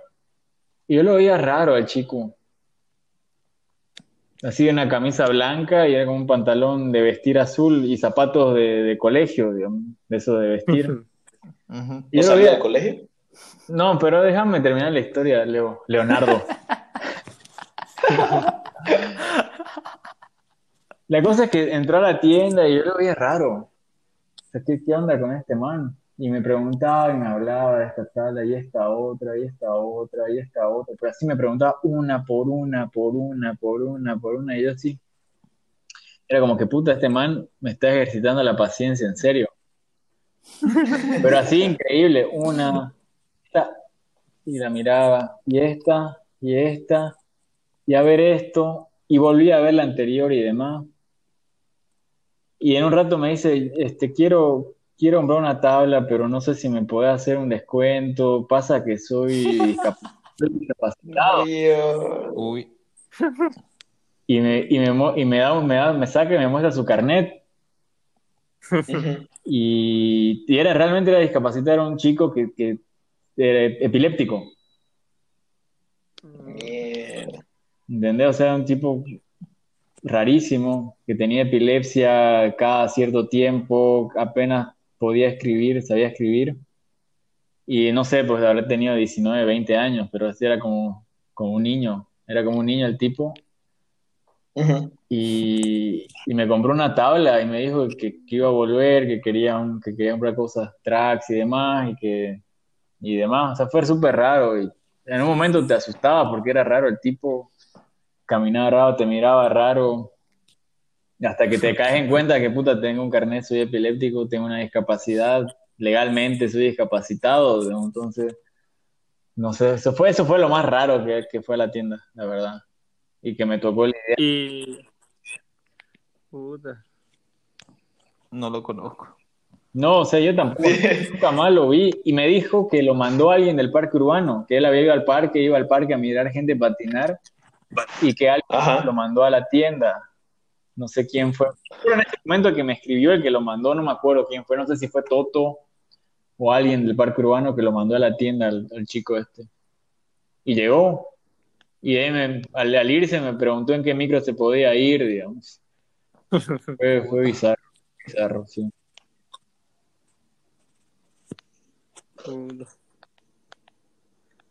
Oye, brother, y en el tema de los de los riders, viejo, ¿cuándo, cuándo, cuándo empezó todo eso, digamos? De, ¿cuándo se te vino la idea de que, pucha, no sé, necesito un rider o, o quién fue tu primer rider? Y. Porque sabes que es de tu bolsillo, ¿no? Lo que vas a dar, lo que vas a regalar. Claro, o sea, Te vino la- al, al momento de, de- de- de- de decir, puta, quiero una marca, es hacer la marca, es sí o sí, tengo que auspiciar a alguien, sí o sí. No tiene sentido tener, o sea, para mí no tenía sentido decir, puta, quiero hacer una marca y no nacional y que algo que sea de acá o pensado acá no auspicia a nadie de aquí. Entonces sí, fue como que vino de la mano el auspiciar a alguien y aún así no lo planeé, o sea, no, no es como que había sacado mis costos, rendimiento y tanto me va a salir. No, en su momento fue como, puta, me cago, tengo 100 tablas, voy a pisar a alguien. ¿Qué tan malo puede ser? ¿Qué, tan mal le puede ir? Digamos, Y nada, nega. Pero sí, está al mismo tiempo y bueno, el primero fue Kenneth de La Paz, que fue como cuando llegaron las tablas, hizo como una especie de publicidad y se le dio una tabla para grabar y demás pero tuvimos un desacuerdo, un malentendido y quedó con lo de la publicidad. Quedó como que la publicidad se le dio una tabla y quedó ahí. No, no, no, no se le dio continuidad. digamos. Oye, Pero oye, fue en el primer pedido de tabla Sí, que en el primero. hiciste ese- esa movida. Sí, capaz está el video por ahí, boludo. No sé, se los voy a pasar el link si es que lo pillo. Del, de la publicidad esa que se hizo en su momento, creo. Malaza. uy. O sea, no, no, o sea, no es que sea malo el contenido del video, sino la, no sé, no, una huevada, una boludez. Oye, brother, y digamos, ¿qué, qué veías en él, digamos? Porque vos decías que al principio, este, Imaná era el más pro, digamos. ¿Y por qué no te, y te patrocinaste a alguien pro o algo así, o alguien que sa- sabía harto, digamos? ¿O qué viste en Kennedy, digamos? Seguro que el Kennedy es full, loco. Uy, Uno que era, Kenneth tenía, tiene, tiene mucho estilo. Me gusta cómo patina. Y era como que apoyar a alguien. digamos. O sea, era, vos decías, puta, Kenneth patina muy bien, eh, de La Paz, vive en el Alto. Bueno, claro. apoyémoslo porque tiene futuro. Pensamos en su momento. No sé, fue por eso. Ajá. Pero vos pensaste en auspiciarlo o en ayudarlo en esa promoción, digamos, o, o, o sea, en su momento, en el, fue como que un auspicio, digamos, pero él creo que lo, lo- lo tomó en su momento como, ah, un auspicio como si fuera Estados Unidos, y no, pues ni idea, no, no es así. Se le dio una tabla, no sé, si que- no sé si quería un sueldo también, o qué sé yo, digamos, o sea, tampoco. Entonces ahí fue como un malentendido y al final quedamos, el, quedó con eso, quedó con el, el video que se grabó en ese momento y ahí, ahí no hay nada más. Y después de él, del, de- del Kenneth, eh, ¿cuánto tiempo pasó para que tomes otra vez la decisión y arriesgarte? Puta, ya medio que no me fue muy bien con el primer intento, meto el segundo, digamos. No sé, no sé cuánto pasó. No sé si fue el ¿Quién 10. fue tu segundo rider, viejo? Ah, Augusto. Augusto, creo, Augusto de Ferrari. Creo, sí, sí, sí, sí, no, sí, sí. Sí, fue él, fue él. Con él hiciste, con él hiciste la propaganda de la cerveza, ¿no? De la Sí. de la heladera. De la publicidad, sí, con él. Con él hicimos esa. Con él estuvo Yotar igual en la grabación esa. Estuvo chistoso. Igual eso fue gracias a un contacto que tenía niño. Que tenía un amigo que tenía una cámara y que trabajaba en, en- en publicidad. Y niño igual trabaja en publicidad, entonces fue como que.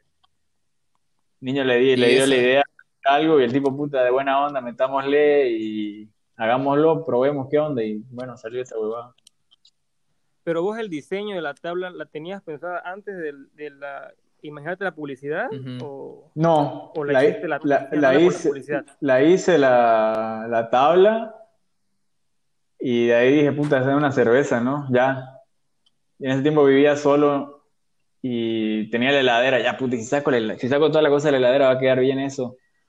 La cerveza la sacan de la heladera y, y de ahí hicimos la, salió la idea, digamos, de, de que las todas las tablas metías a la heladera y ahora la heladera saca la tabla y el- la siguiente toma está patinando, digamos.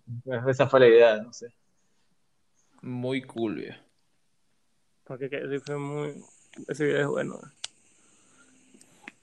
Es como que más fuera de lo común, digamos. Sí, viejo. ¿Y por qué ya no hace ese tipo de, de publicidad o de videos o, o de arte? No sé cómo, cómo nombrarlo. Este, quizás por tiempo, igual por esa fue así porque estaba el, el contacto o el amigo de niño en ese momento que, que lo hizo de, de, de- de buena onda. ¿Entendés? Entonces, hacerlo algo así igual es, es- es dinero, digamos. Y no sé si, si generó ventas hacer eso. Quizás ahora que hay más redes sociales, o sea, que, que más la gente para en Instagram, sí valdría la pena hacer otra. O quizás volver a subir ese video, no sé. Pero Sí, en Facebook subir. no es tanto, pero en Instagram sí se mueve bastante el tema de videos, entonces quizás sí, no estaría mal, no es mala idea meter otra vez una publicidad así, de ese tipo, Sí. para, para Instagram. Buena idea, lo voy a anotar. Bro, y, Uy, y eso que, Copyright. y eso que Cero vos ni, ni, ni pagás, digamos, a Facebook o a Instagram para que te publicite tus productos. Eh, el- en un tiempo sí, la- en la tienda pagué, pagué, pagué un tiempo en pu- publicidad. Porque dije, ya no tengo tiempo y la tienda está parada, entonces, bueno, Ujú. pagué un tiempo, no sé, unos dos, tres meses, pagué publicidad en Instagram. Va en Facebook. ¿y te, y te funcionó? Sí, sí. No como esperaba, pero sí funcionó. O sea, gracias a la publicidad cayeron cuatro o cinco clientes random, o sea, X que en tu puta vida te hubieses imaginado, aparecieron y compraron cosas. Y que no veías en el parque, que no veías en la morita, no veías en la villa. O sea, gente de otro círculo que quizás patine con sus amigos en un condominio y nada más, digamos, apareció. Así que sí, se puede decir que sí funcionó. Si lo haría de nuevo, ¿Y el conta- ¿Lo harías de nuevo entonces de, de publicidad en Facebook? claro, ¿por qué no? O sea, ahora que voy a tener más tiempo de subir contenido, sí, po- podría hacerlo. Y volviendo al tema de los riders, cuál era tu, no sé, o sea, vos le hablas, no ves a alguien y le decís, bro, te quiero patrocinar, pero quiero que me subas tal, tal cosa y que me hagas tal, tal cosa? O, solamente le decís, te voy a auspiciar. O sea, al principio es como la, la charla, fue, fue, sí, patinemos, grabemos cosas, te auspicio una tabla al mes o cuando se te rompa, o una tabla sí, una no.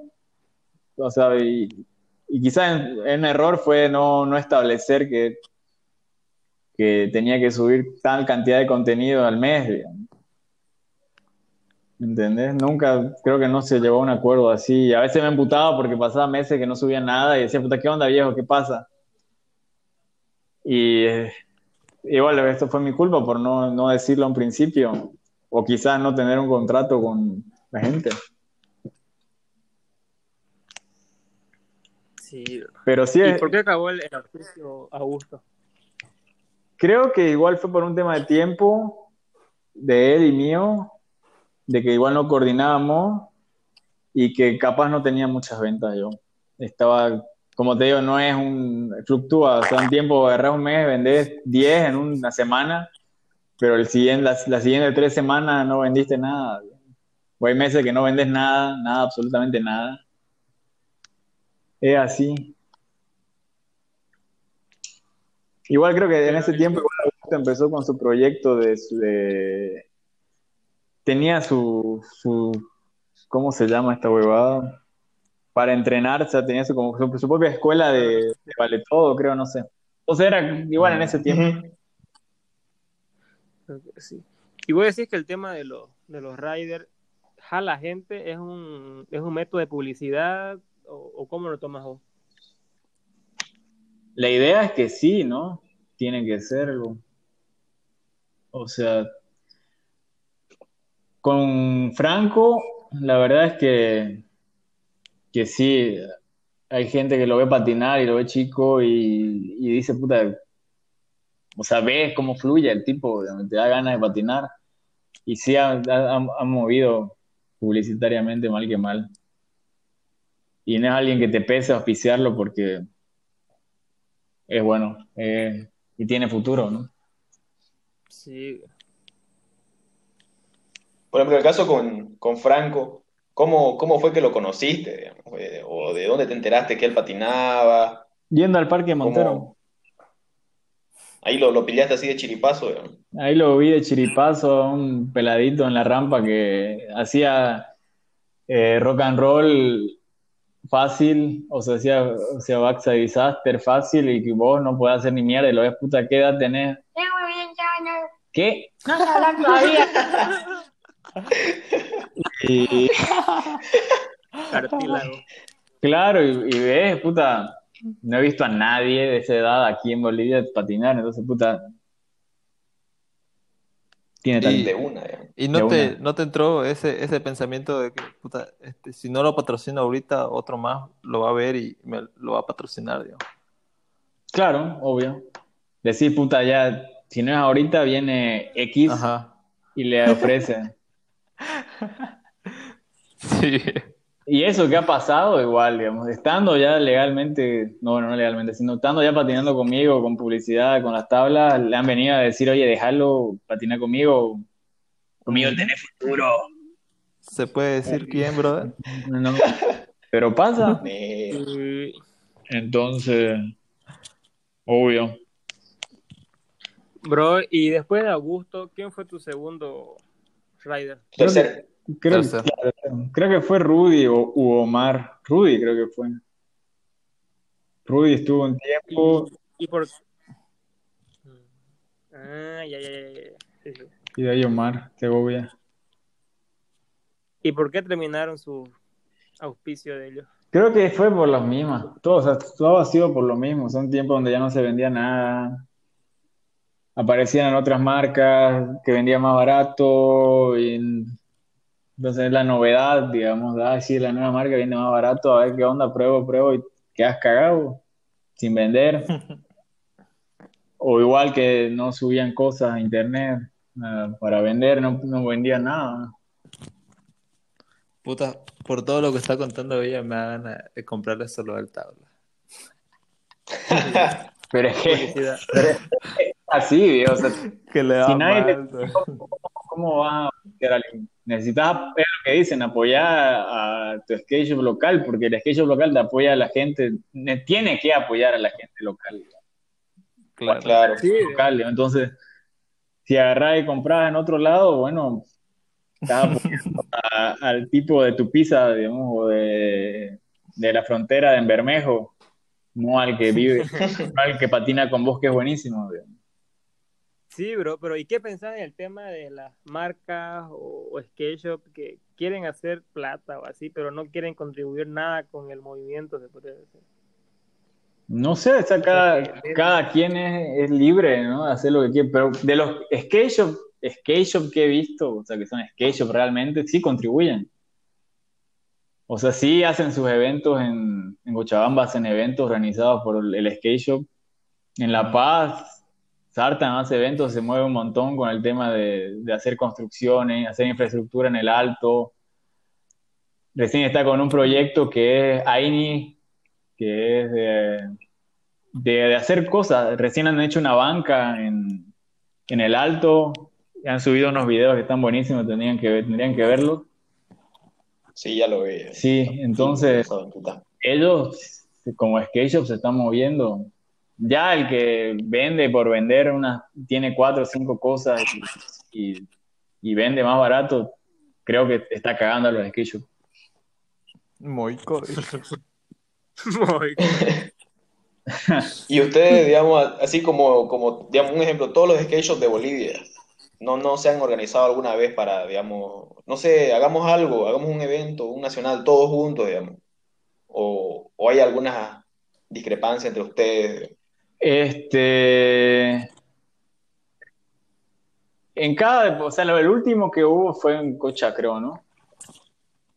Y obviamente, Sí, el, el Ah, mm, o sea, la organización, no sé si fue de, la, de la asociación o de la federación, no sé, pero el, el principal ahí fue el skate shop de Cochabamba. Ujú. ya buscaba auspicio, empezaba a llamar skate shop y a algunos les interesa, a otros no, porque mal que mal el, el, el skate principal va a acaparar la atención de todo. O sea, al fin y al cabo no, no es que se repartan por igual el protagonismo en el evento, pero no, creo que sí, o sea, en, en los que he podido o me han parecido interesantes, he apoyado, he mandado algunas cosas para apoyar el evento. Pero en otros no, porque no, no, no me, no me, no me gustó la idea, supongo. ¿Y no sentís, bro, esa tensión o, o decís que todos se llevan bien entre skate o tiendas? O sea, cuando en un evento vas y, te pillas con los demás dueños o tenés buena relación con todos. No tengo buena relación con todos. A algunos real- creo que no los conozco. A otros sí, me llevo bien. A otros es como que quizás en, un, en su momento fue algo comercial y pasó algo que no me gustó y fue como que, chao, ya no, no- nunca más trabajo con vos. Pero en sí, si, si es skater y estado, tiene su skate shop, o sea, bienvenido, no, no tengo problema. Nos hemos saludado. A veces nos ayudamos, a veces entre skate shop, me falta esto, puta, te paso, o así nos colaboramos, pues, ¿no? Y vos, por ejemplo, nunca has, organizado así, o, o alguna vez has pensado en organizar algún evento departamental aquí en Santa Cruz, digamos, hacerlo solo de que sea de Classic, digamos. Así como para acaparar gente, llamar la atención, Lo he pensado, pero vender. nunca lo hice. La verdad es que nunca lo hice. Quizás porque no tuve los huevos de hacerlo, quizás porque no tuve el tiempo de hacerlo. Pero la ve, o sea, si quisiera hacer algo, quisiera que sea divertido más que competitivo, creo. As- Así como el Dime, más o menos. Sí, o tenía algunas ideas de hacer unas boludeces con el skate, no tanto de, de- de- de- de hacer trucos, trucos, trucos, trucos, sino huevear algo divertido, sí, capaz como el Dime. Pero Uy, bat- Lo- batalla lo- de team. Tengo que hacer, lo voy a hacer. Sí, sí, la batalla de team está bueno también. ¿Para qué que sí, viejo? Eso estuvo, estuvo interesante. Es divertido. No me gusta tanto. lo- clásico. Ah, la verdad, ¿no? Recordarle que le ganamos al team de WhatsApp. ¿Se acuerdan por qué nos cagamos esa vez? Que lo, lo joven, por Yorsu, fue Yorsu. Fue Yorsu, fue Yorsu. Yorsu que la cagada. ¿El Team Hunter? Sí, Hunter. Sí, pero sí, pero no, la verdad es que me, me, me, me colgué demasiado, no tuve los huevos de hacer un evento propio solo. Y tampoco tengo los contactos de... Necesitas gente igual, o sea, que alguien que te auspicie Sí. este, energizante quizás, o agua, o el sonido, porque hacerlo solo, solo... Bebidas, digamos, ¿no? Bebidas, o sea, claro. Porque hacerlo solo, solo, solo, que sea bueno, creo que no. A veces que digo, bueno, si voy a hacer algo malo, mejor no lo hago, ¿no? Mm. Ah. Sí, bro. Bro, y volviendo al tema de los riders, eh, bueno, en estos últimos tiempos, tuviste, bueno, tus últimos tres riders, ¿quiénes fueron? Para que entremos en contacto. Juanma, Franco y Martín, creo que fueron los últimos tres. ¿Y seguís con los tres? ¿Estás con, con dos? Con, Ahorita estoy con Franco. Solamente con Franco. ¿Y por qué terminó la relación con Martín? Porque no coordinábamos el tiempo entre lo que él patinaba, yo estaba trabajando, o los fines de semana él no, no podía patinar, y yo sí. Y en su momento él se acercó y me dijo que, que no iba a poder, que, que muchas gracias, que estaba agradecido, pero que no, no iba a poder. No, y por el tema de tiempo, entonces todo bien con Martín, seguimos patinando, seguimos hablando para patinar juntos. ¿Y Pero sí, el- pero sí me gustaría seguir con Martín, porque es muy, muy malito, me gusta cómo patina. Mucho estilo. Sí, digamos, mucho, lo mucho level tiene Martín. Eh, ¿Y cómo fue lo del famoso caso de Juanma? Uy. ¿Cómo qué pasó? Con el famoso Juanma. Pechuguitas. Creo que en, su- en su tiempo dejó de, de patinar seguido. Y los, uno los jodía para patinar y no iba, no aparecía, o iba un ratito y se iba. Este, entonces era como que ya no subía ni siquiera videos. Y quedó ahí, digamos. ¿Vos, vos veías lo que ves ahorita, eh, lo que veías en Franco en Juanma? No, porque son muy distintos. Son muy distintos. Mm, Porque a los dos los conozco de niño. A Juanma. eh, Juanma de niño sacaba 10 más trucos que Franco. boludo. Porque vos lo veías al gordingo, sacaba Impossible, no el Impossible, el 365, no el 365, no el no el Hill Flip, Inward. Pero así de, de 30 centímetros, era como un Ewok de Star Wars que patinaba. ¿no? Te Y la veías rompía. como él. Claro, o sea, vos veías sus videos que subía y era de un peladito en el, en el garaje de su casa haciendo flip, flip board slide o eh, big spin board slide o blunt, pero era mocoso, un gordingo. Pero bueno, que estaba, que siempre fue súper técnico, Juanma. Entonces, es- era muy distinto al Franco, digamos, que era más, más agresivo capaz no hacía tantos trucos o no hace tantos trucos, pero tiene otro estilo y le dan cosas, digamos, tiene más, tiene otra personalidad, igual, digamos, o sea, no hay forma, no hay punto de comparación, son muy distintos uno al otro. Entonces diría que Fran- Franco es como que más agresivo y Juan Manuel es como que más técnico, más o menos así. Sí, sí, sí, Juan Manuel es más técnico, siempre ha sido más técnico. Pero tiene sus ratos de agresividad, ¿no? Porque de la nada, 360 flip a 7 grados le lanzaban Juanma. Claro, sí, o sea, pero sus trucos parches, pero el, el truco parche en, en vacío o grada de, de Juanma es triple. Entonces, entonces Franco le decía, hacete un backside y un frontside, hace los trucos básicos, pero le da donde sea, digamos, y bien pegado. O sea, es más agresivo, más, más calle quizás. Juanma es más flat, y tubos y bordes. ¿Pa' Pero otro truco, o sea, no, no, no se anima tanto a hacer en gradas. Antes de flip, prefiere triflip él. ¿Pa' qué? A veces ni de Oliver. Claro.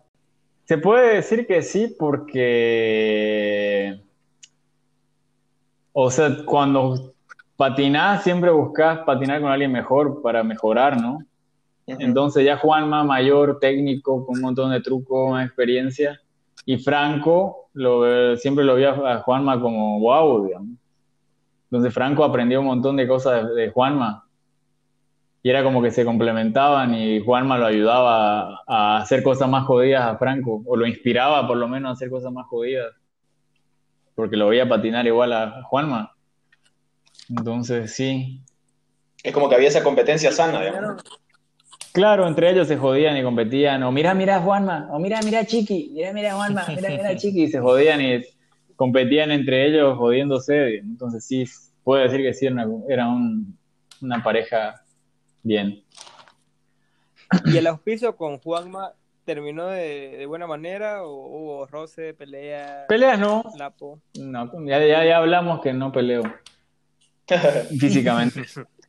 No me acuerdo, creo que no. Fue como ya puta viejo, ya ni siquiera subís cosas, creo que ya no, ¿no? Sí, está bien, ya, está bien. Dale, listo, gracias, chao.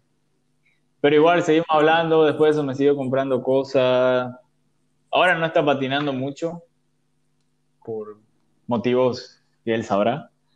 Guiño, guiño. Pero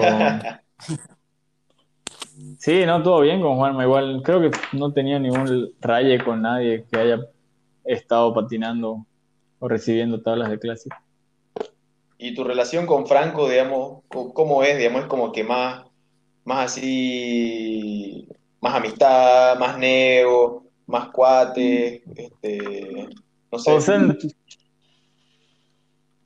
no sé, no soy muy amiguero, supongo, pero sí, este, hablamos, no hablamos mucho, la verdad, porque igual él estaba dejando de patinar, pero no, no era tanto de neo, sino de amigos, quizás, y de yo querer grabar cosas que a veces él no se anima, o querer presionarlo y él no quiere, entonces ahí es como que a veces hay una pequeña discusión o peleas, pero no, todo bien, creo. Igual, ¿Y cómo fue el momento? perdón, sí, sí. No, no sé, no sé. Igual, Pero al, claro, al tener a los dos en ese momento, eh, como tus riders, tenías como que puta, el, el equipo perfecto, ¿no? En, en ese momento. Tecnicidad y, y agresividad, ¿no? no sé, supongo que él igual al patinar busca patinar con gente que lo que, que sea mejor. Entonces, si patina conmigo es como, en serio, viejo vos, pero Iván Locuroja. Ryder. no, Oye. pero o sea, para, para grabar sí me gusta grabar con, con Franco porque es incansable el cojudo y tiene un huevo.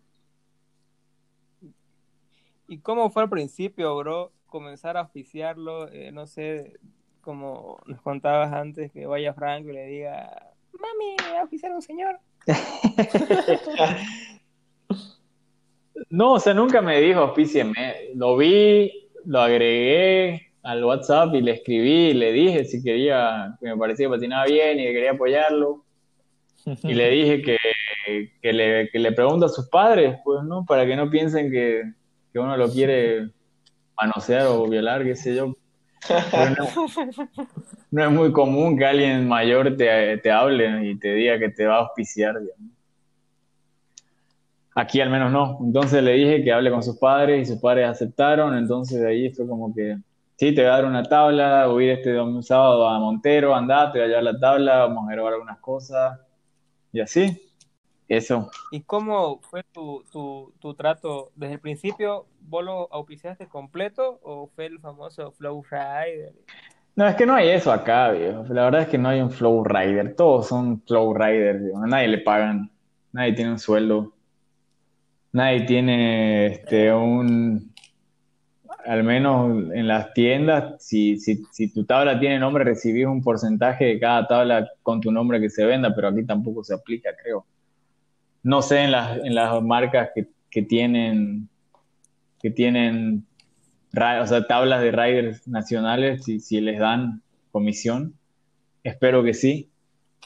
Pero no, o sea, en sí todos somos, todos son flow. O sea, mi- el auspicio fue de una tabla y de ahí le dije que le podía dar descuento en la tienda, de ahí le, le fui pasando cosas de la tienda, de ahí hablando con la gente de España, de la fábrica que igual distribuye Mosaic, que son unos rodamientos europeos, conseguí que me manden un par para él, para Franco. Ya. Entonces, por esa parte sí, conseguí cosas para él y después hablando con Pedro, que es el distribuidor de Ace Tracks, conseguimos entre él y yo poder apoyarlo con Tracks Ace a Franco, que él, que él use. Y él está usando Ace Tracks. Y, y, brother, ¿alguna vez te has sentido como culpable por una discusión o algo así con tus riders? Por ejemplo, ¿no cuando Juanma le está dando triple creo a unas gradas y se cae y se da al hombro, pues, y él dice, digo, todos le dicen, brother, ¿estás bien? Y lo que vos le dijiste fue, deberías preocuparme. ¡Mierda! Debería preocuparme. Se Ya, caga. pero eso, eso fue por, graba- por grabar algo chistoso en el video. Y que al parecer sí fue chistoso porque están cagando de risa. No, no, más bien nunca tuvimos un problema ni, ni en una grabación hubo una fractura o un accidente grave. Porque Juanma, Juanma, por ejemplo, tuvo varios, creo que hubo un año donde le hicieron 20 puntos, ¿no? En todo el año. ¿Para qué? Sí, creo no Por es. todo, la pierna, la Gabriel, canilla, la pierna, la la canilla, puta, sí, sí.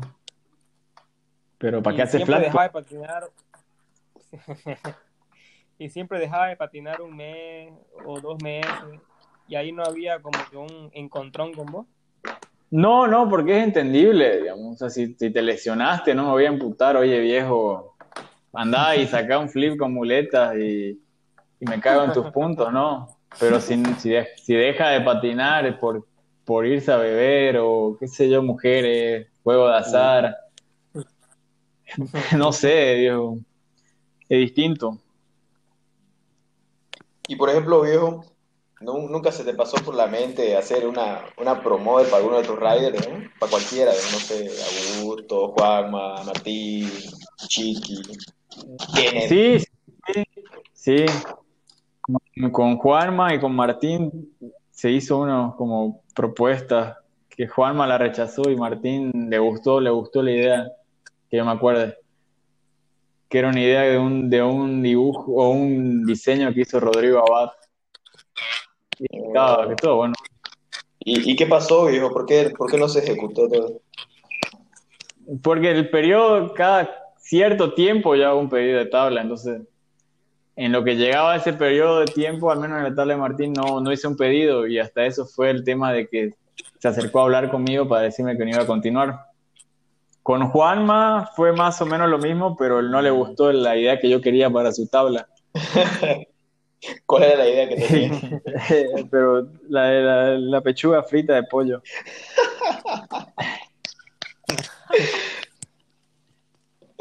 Eso no, no era una broma. broma. No sé si y nunca le ofreciste cambiarle el modelo por otro o darle otra. otra... le di otra opción de una paloma chistosa, pero no ¡Qué bandera! Algo que no, tiene que ser lo que yo quiera por primera vez. Mierda. No, mentira. Pero al final no, no, no se hizo. Hubiese sido bueno. Hubiese Y- sido chistoso. ¿Y con Franco, por ejemplo, no tenés alguna idea así? No, todavía no, pero me gustaría hacerlo. Depende cómo se, cómo, cómo viene este, esto que falta de 2020 y 2021, si sigue con ganas en el skate o se dedica al ping pong. Bro, y en los momentos de los eventos, torneos, ¿vos les exigís puestos a tus riders o no? No, Un lugar a Sí, o sea, idealmente sí, ¿no? Pero no, o sea, capaz sí, puta, si, si, si sacas primer lugar, vas a tener de, de la tienda, sacate una rueda fuera del premio, cosas así. O te doy una tabla más algún tipo de incentivo así. Pero si le va mal, es como que lo, lo jodo, lo puteo en joda, o lo, lo, lo jodo en joda. Porque igual las competencias, ¿no? En temas de skater, no, no sé si, o sea, obviamente es una competencia calificada la gente por algo, pero no, para mí el que, me- el que gana en la competencia no es el mejor skater, digamos. Eh, ah, claro, sí, sí, tienes razón. Por ejemplo, capaz, o sea, un, un ejemplo es que Martín, él, él sabe, digamos, que se pone nervioso en competiciones, aún así la rompe, pero sabe- capaz no, no, no gana. Y podría ganar, vos lo ves patinar y el cagado risa gana. Pero Sí. eso te da, te da una idea de que no, no, no hace al mejor skater en una competencia. digamos. ¿Y cómo hiciste, bro, para tener como que un flujo más rápido de videos con, con Chiqui, no? Porque no creo que vos vayas y lo grabé siempre, ¿no? A un principio sí, pero des- después fue como que me, me dijo, pero Préstame tu GoPro, préstame tu GoPro, por favor. Por favor, mira tu GoPro, préstamela. y hasta que, hasta que me cabreó y se la dejé Montero.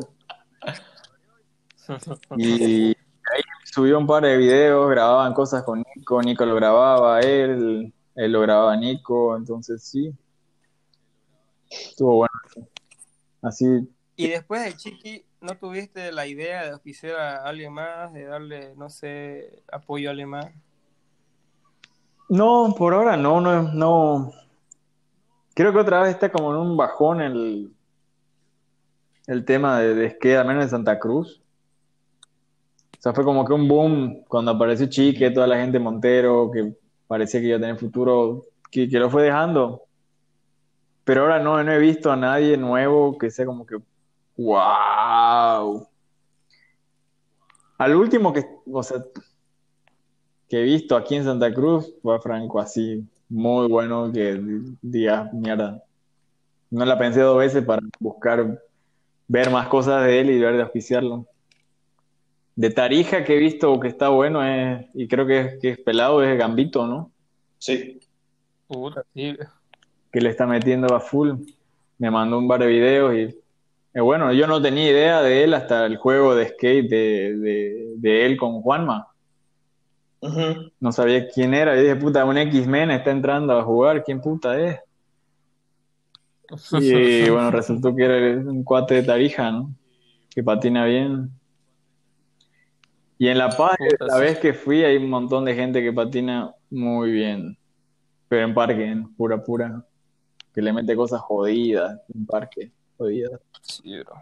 Pero no, no, no he visto muchas cosas de ellos. No sé si es porque no los tengo o no, no estoy en el, en el círculo en el que se comparten los videos de ellos, pero no he visto mucho. Pero sí valdría la pena auspiciar a alguien de allá en parque. Y hablando así de, de La Paz, Cochabamba, ¿cuál decís que ahorita está con más fuerza en nivel, a nivel, o sea, nacionalmente? ¿no? En tema de nivel de skate, Cochabamba. Cochabamba Y de está la movida.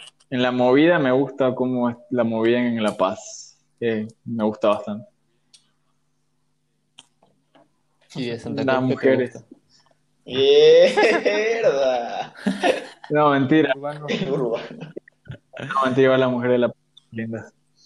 Este. No sé, yo. Es que en la- aquí no, sé, no entiendo mucho a veces cómo es la movida acá. Es rara. Es bien rara. Pero se está viendo en el urbano. No, claro, eso cosas, sí. Yo creo que eso va a motivar sí, a otros ahora sí. más a patinar. Hay más cosas, se está moviendo, Inca se está moviendo bastante bien en hacer eso. El Prezi. El Prezi Inca, espero que sigan haciendo más cosas. Creo que les prohibieron el parque, pero que busquen otro espacio. Podrían re- reutilizar la morita, refaccionar porque ya está hecho mierda. O buscar otra plaza, pero seguir haciendo cosas en barrios de gente que patine. Para que igual sea más aceptado el skate, ¿no? No, no sea como un deporte de mierda, por lo menos como que así lo vea la gente. Y voy a decir que el tema del, del- de ahorita del nivel de Cochabamba es por el skatepark o, o es porque el Cochabambino tiene más ganas o cómo ves la, la diferencia, ¿no? De Yo creo que ambas. Ambas. Ambas. En La Paz y Cochabamba tienen más ganas de hacer cosas. Y aparte, ambos tienen, han tenido parques, pero veo que tienen más ganas de, de- de- de hacer cosas por ellos mismos, se preocupan más, tienen más interés. En cambio, acá es como que si no hay, me cago, y si puedo patinar, y si no voy, y si no hay con qué patinar, me siento y bebo y me pongo a fumar y me pongo a beber, y, y eso está mal. Creo que es más relajado la gente acá que en ese sentido y capaz conformista. Allá, Pero puta, vos ves por, que- por último, trabajan para conseguir las cosas. Peladitos que ves que trabajan para conseguirse su tabla nueva y cambiar, poder cambiar cada mes. Y aquí es como que te relajan y, y estoy la- con la tabla hecha mierda hasta que alguien cambie la tabla y esté un poquito mejor que la mía. Entonces agarro esa, digamos, a ese, a ese nivel que está mal, digamos. Uy, Pero es verdad, viejo, o sea, necesitas preocuparte, como para otras cosas le metes ganas o ves cómo conseguirlo y para patinar, que supuestamente es el deporte que, que además no, no quieres sacrificar nada, digamos, y para esperar recibir gratis todo usado. Sí. Es verdad. Y se ve harto, ¿no? En, otros, en otras ciudades es cara la, bueno, se ve, ¿no? También, pero se ve menos a la persona con una tabla gastada, ¿no? Claro, ves que hay más rotación, ves que hay más preocupación por tener sus tablas bien, porque mal que mal, si, te- si patinás con una tabla hecha mierda, empezás a sacar trucos con una tabla hecha mierda y cambiás una tabla nueva, es completamente distinto, la altura del tail o el tamaño del tail es otro, no tenés nose en tu tabla vieja y tenés una tabla nueva y la ves grandanga. Entonces, si, si, si usabas una tabla más o menos en promedio de tamaño y vas cambiándola regularmente, te acostumbras a eso. Igual supongo que te ayuda a patinar mejor. O a, o a entender, o a tener más memoria muscular de las cosas. Sí. Bueno, ya cerrando esta, esta etapa de preguntas, pasamos al... ¿Cómo, cómo se te vino la idea, el, el tema del, de hacer lo del borde y lo de la rifa? Que, no sé, un- se me- del borde, o sea, decís de la, del cajón. Sí, del cajón, del, de la rifa del cajón, porque eso igual es inversión. Sí, primero se me ocurrió, boludo, así estaba hueveando y dije, "Ah, ¿y si hago un cajón? Primero lo pensé para mí, digamos. Ya lo voy a hacer. Y compré- empecé a comprar madera, com- me compré herramientas, taladro, amoladora, toda la verga esa. Mío. Y me puse a hacerlo. Lo hicimos con, con Mariana en mi casa. Y, y ahí dije, puta, me sobró material, voy a hacer otra. Y dije, ya, esta manera de, de- de hacer una interacción con la tienda y la marca la voy a, la voy a rifar. Voy a hacer alguna cosa para, para regalarla. Y así salió la rifa de la caja, del, del- la caja, claro. Puta, esa fue puta, muy buena idea, ¿no? Aunque, aunque no la ganó nadie de Trip. Pero la usan ustedes, no se hagan. ¿Para qué? ¿Para qué? Pero nunca se te vino a la mente que alguien como Guasa lo hubiera No. ganado. La verdad es que no esperaba. La verdad es que pensé, puto, ojalá la gane alguien que, que no tenga, porque igual Guaso tiene caja, tenía caja, tiene tubo. Y alguien que, que, que patine en, su barrio y, y que hayan varios en su barrio y que puedan juntarse, ir a una placita, llevar su caja y patinar. Esa fue como que la esperanza del sorteo. Pero mal que mal igual funcionó así, que, porque estaba en la casa de paso y veo que se juntan 10 personas a, a patinar en la caja, digamos. Y eso igual Sí, porque ayuda al movimiento, ya que, a que saque nuevos trucos demás.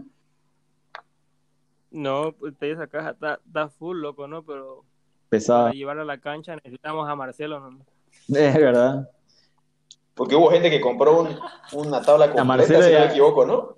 Por, la, por los tickets. Sí. Sí, era como que por cada producto era un ticket. Y Guaso solo había comprado las ruedas, digamos. O sea, fue- Qué cojudo de mierda, bro. Claro, había gente que tenía como 10 tickets porque había comprado ruedas, perno, tabla, todo, digamos, y, y Guaso compró una sola cosa y salió él. Qué cojudo. ¿Y tenés pensado, bro, hacer algo parecido a eso? Sí, No justamente sé, un borde. eso hice una, un- una rampa, un kicker, no sé si, creo que Leo lo usó una vez, que lo llevé Sí, a la sí, clase sí. Guaso. Uy, yo, Sí, yo no. Y bueno, lo- solamente se usó dos veces y está ahí en mi casa. Entonces está nuevo, está bueno, para la verdad que está bueno, me gusta. corroboro. Y, y- y estaría bueno regalarlo. Quiero, quiero hacer eso, lo voy a hacer estos días. Quiero sacar unas buenas fotos al Kicker y, y subirlo. Subirlo y, y hacer un sorteo sobre eso. Y etiquete a GoTrip, mi bro, el hashtag. Hashtag, sí. Por ley. Por ley. Pero no sé ustedes cómo proponen. A ver, pongan ustedes la idea para qué, qué, qué haría merecedor un ticket. Para que no digan Uy, que yo voy a imponer. A ver, a ver. Ustedes que son skater y que pueden ser eh, acreedores de eso, supongo, elijan cómo les convendría a todos que se sortee eso. hmm. Han habido este, videos o buenos sorteos en los días del skate a nivel mundial y era de que hacer un video creativo en sí, ¿no? Y, y el más creativo, y lo hacían bien, viejo, lo- muy bueno, An- aunque no era el truco muy difícil, era lo creativo y ese ganaba. Claro, es buena idea eso. Sí, ¿Harías algo eso- creativo por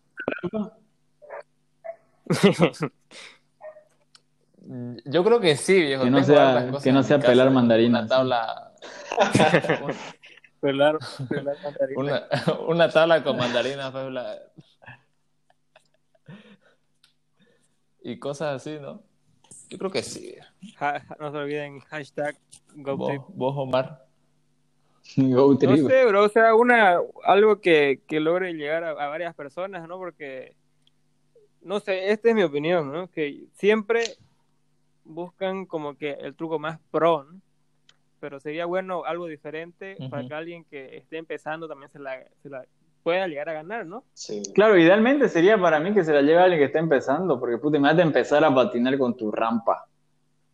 Empezás haciendo trucos en la rampa, digamos, o sea, empezás ya con algo más, con un, obst- un obstáculo, entonces eh, vas, vas a hacer un truco más fácil después, o sea, vas a empezar bien. Pero sí, tenés razón, no me gusta tampoco eso de "Ay, el truco más difícil gana, no me gusta tanto esa idea. Tenés razón en eso. El Loli más tortilla gana, entonces, pues, No, pues tampoco así. Nadie va a participar. no sé, bro, es, es ver que llegue, ¿no? A, a todas las personas y que todas las personas puedan Puedan participar. entrar, puedan participar. Como decís, porque te imaginas un, un niño que empieza a patinar con rampa, es otro chiqui, ¿no? Claro, Chiqui es alguien que empezó a patinar en un parque con rampa. En desniveles, con bajadas, subidas, a salir volando en ollie en eso. O sea, ojalá hubiera, alguien hubiera empezado así de fácil. Empezar en el piso con miedo, digamos. A caer en primo. Bueno, que cuando se dé, cuando se dé, cuando llegues a, ya a concluir tu idea de cómo sortear la rampa, nos avisa a mi brother para, Obvio, lo vas, vas- Para van a estar en las redes, sí Publicity. o sí. para darle su like. Gracias, gracias, le voy a avisar, no se preocupen. No, madre, con Pato Roca, pero el premio, por favor, mi bro. No, no, No se derrite. Oye, ¿y cómo, cómo fue la idea de poner angulares a la, al skater de Montero? O sea, ¿qué hubo entre eso? La idea fue porque necesitaba darle un lugar como para que alguien mejore. Y Franco patinaba en ese parque. Y si quería que Franco haga cosas más jodidas, que mejore, patine más, le meta más huevos, tenía que tener las condiciones, supongo. Entonces, por esa parte decidí, decidí ponerlo y decirle a Franco que averigüe, que pida permiso ahí a la gente para meterle cosas. Porque yo a esos bordes, sabes que yo no le doy. Y básicamente lo usas vos, lo usa cualquier otro, pero yo no. Vos, hasta Ah, Coruja los usa, todo. Y esa es la Dale, idea, digamos, bro. o sea que yo no le doy nada. 50 de Ah, bajada. sí, sí, claro, en tus sueños. Pero, pero la idea es, fue, fue para que los usen, usen, usen todos y mejoren. Y se- pero principalmente fue para darle otra facilidad más a Franco con su parque. Claro, porque, digamos, después de, de lo, lo que pasó con lo del Alto Claro, o San sea, Pedro, primero, te pudiste claro, animar a hacer primero esto. fue la idea de Alto San Pedro que desgraciadamente no agarró el pegamento, o agarró, pero por la dilatación térmica que es distinta del hormigón al acero se desprendieron. Tra- se, Uy, se trató uy, de hacer lo mismo. Se tra- Aún no llego, mi bro, a física. todo. Hola, mi bro. Eh, Lo siento. Eh, Déjalo eso para otra entrevista. Pero pasó eso, entonces por el calor se desprendían. Se intentó hacer lo mismo en Montero y pasó lo mismo, se desprendió el angular, entonces se decidió hacer un trabajo de albañilería y, y ponerlo los bordes, empotrarlos, con mezcla y soldadura y todo. Y quedaron bien, hasta ahora están perfectos. Creo que deben estar oxidados porque nadie patina, pero están perfectos. Y en estos momentos, bro, que estás a full, ¿no? Con lo que es la tienda, ¿no has pensado o no tenés algún proyecto eh, aparte, ¿no? De, no sé, plantar un tubo en una cancha por tu casa o, o en un barrio o algo? Mira, yo en su momento le había planteado a Guaso re- refaccionar la morita, digamos, pero, pero ahora ya no sé porque yo ya me mudé al otro lado de la ciudad, digamos, entonces por aquí creo que nadie patina y no conozco Ya a nadie. por el, No, no, vi- por el segundo anillo. no vivo en el séptimo anillo Banzer ahora. Uy. Pero la tienda, la tienda. La, con- tienda, la- no, no, la, la tienda sí allá. Pero no, no he tenido ni un proyecto cercano de eso. Lo último fue colaborar con el proyecto de Inca, digamos, que Juan Pablo me habló para, para ver si podíamos colaborarlo, porque tiene la idea de hacer un fanbox o algo así. Inca, y entonces sí, con eso sí colaboramos, te colaboró. Pero personal, o de la marca o de la tienda, no, no, no tengo nada en la cabeza actualmente. Y actualmente, ahorita en cuarentena, ¿cómo estás haciendo el, el, el envío o cómo haces la entrega de las tablas, no? Porque O no creo que en cuarentena sea, vayan a i- tiendas. Inicialmente iba a recoger cosas a la tienda en bicicleta y lo llevaba a la, a la persona que lo pedía. Si envío a otro departamento en bicicleta, iba y lo mandaba a la terminal. Ahora fui Sí, hasta el plan, igual fui hasta el plan o más Sí, lejos, todavía sí, sí fui, fui a entregarle a Marvin Hizo pierna, mi bro. Uf, hice pierna. Fueron casi 40 kilómetros ese día. Y de vuelta. Entre ida y vuelta, sí. Y el viento fue sacada de mierda. Pero, está bien. Pero ahorita lo hago, voy a la tienda con toda la huevada de bioseguridad y demás. Y atiendo a la gente y me vuelvo. O hago el, hago el paquete y lo llevo al en- envío. O lo entrego a domicilio. Eso estoy haciendo estos días. Corroboro, llega hasta el 14. Ahí, claro, llego hasta 14, 14 en el otro lado. Más bien ya había auto, si no en bicicleta estaría ya recién llegando a mi casa. Pero ya tienen que ir en la 4x4, ya se pasa al 12, ¿no? Claro. Nunca más voy en, si no es en 4x4 para allá. Oye, el tanque, pues, tanque. El tanque. Bueno, mi bro, ya para ir concluyendo, eh, una de las últimas preguntas que le hacemos a todos, ¿qué pensás con lo que está pasando en este momento con el skate eh, a nivel Bolivia, ¿no? Lo de la federación, lo de que quieren llegar a las Olimpiadas. Ya, ¿qué pasa con eso? Me parece bien. O sea, ¿Qué- personalmente no soy alguien que crea que el esquí es, para, es olímpico o un deporte para olimpiadas, pero me parece muy bien que toda la movida que, se, que están haciendo Filio y Juan Pablo al respecto moviendo por- de- desde una parte, desde un punto de vista de, de federación y apuntando hacia hacer, hacia estructurarlo internamente para poder competir internacionalmente. Está bien. Y aún no deja una rama aparte del skate que no, que no deja de ser skate, digamos. Entonces hay que apoyarlo. Pero vos lo ves bien el tema de que en Bolivia de acá 5 o 10 años ya se pueda tomar el skate como una forma de vivir, no una profesión, se podría decir. Yo creo que sí, a todo el mundo le gustaría, bueno, a todo el que patina le gustaría vivir de, de esto, ¿no? Y te gustaría verlo a Chiqui en ese equipo, ¿no? Y en las Olimpiadas.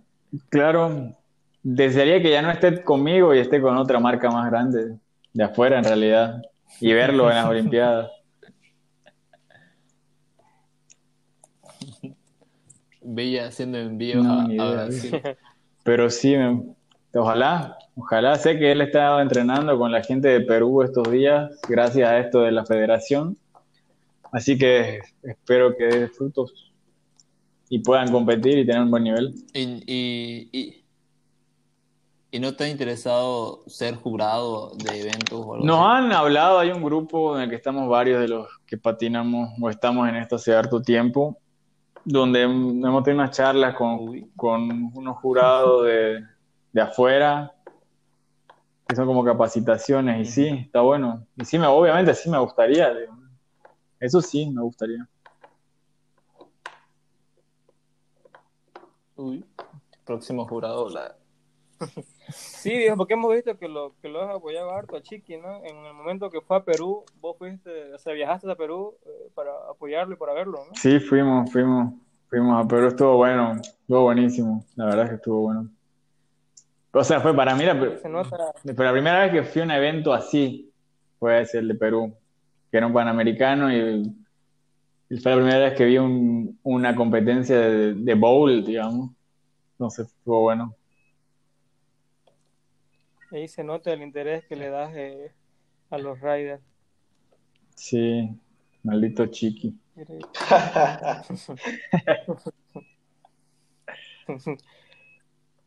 Bueno, mi bro Leo, Rodro, ¿tienen algo que opinar? Bueno, pues yo a Villa veo parte un buen cuate, no sé, considero grande el aporte que hace incentivando, digamos, ¿no? con cajas, tubos, sorteos, a, la, a las personas que lo necesitan, digamos. Lamentablemente se la no guaso la caja, digamos. Pero, Pero lo igual, todo, digamos. pero, exactamente, Guaso- eso, eso, eso. Guaso, Guaso agarra y no tiene problema patinar con todos, así que todo el mundo la puede usar donde Guaso. ¿no? Sí, eso eso, es- eso, por eso eso- es lo bueno, digamos. Por esa parte estuvo Lo bien peor que la ganado. gane alguien- que se la gane alguien que, que la va a tener guardada en su casa. Claro, claro, Ahí por sí, ese, ya, desde, ese pedo. punto de vista sí, al pedo. Pero más bien la utilizan todos los que van a donde vas a patinar, así que está bien. Y sí, digamos, ¿no? Porque. Villa Bueno, tiene experiencia aquí igual en el ámbito del skate y, y sabe manejar todo esto, viejo. Y ojalá, digamos, ¿no? Con los nuevos proyectos que estás lanzando, que querés lanzar, este, salgan y, y se llame más la atención el skate y no se lo deje tan, tan de lado. esa es la idea, viejo. La idea es que no haya lo que hubo en un tiempo que, que todo el mundo dejó de patinar.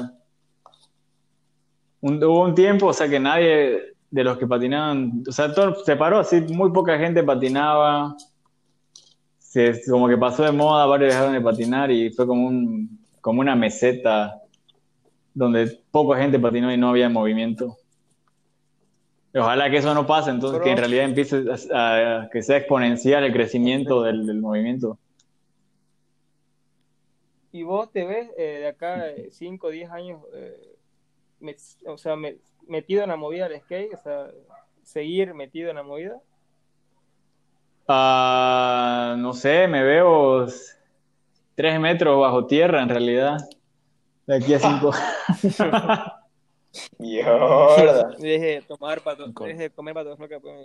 No, ojalá que sí. Me gustaría que, que sí, que haya más movimiento, que, la- que el gobierno, las alcaldías empiecen a preocuparse por hacer infraestructuras, que haya más parques, que haya más chicos que patinen, que haya todo, viejo, que sea como como otras ciudades, otros países. Sin ir lejos, Cochabamba, viejo, o sea, la alcaldía ha hecho un parque para la cultura alternativa, o sea, la subcultura, qué sé yo, todo eso. En La Paz, la alcaldía se dio un terreno para que sea el parque Pura Pura, hicieron, refaccionaron el parque Las Cholas, están haciendo proyectos de hacer parquecitos en las estaciones de teleférico, ya hay uno hecho, o sea, para que veas ese nivel de, de cultura que quizás tienen otros, otras ciudades, que sí lo toman en cuenta que aquí no, es como que no hagamos otra canchita y hagamos otro parque autonómico porque hay harto Pavic y dicto. No, viejo, no es así.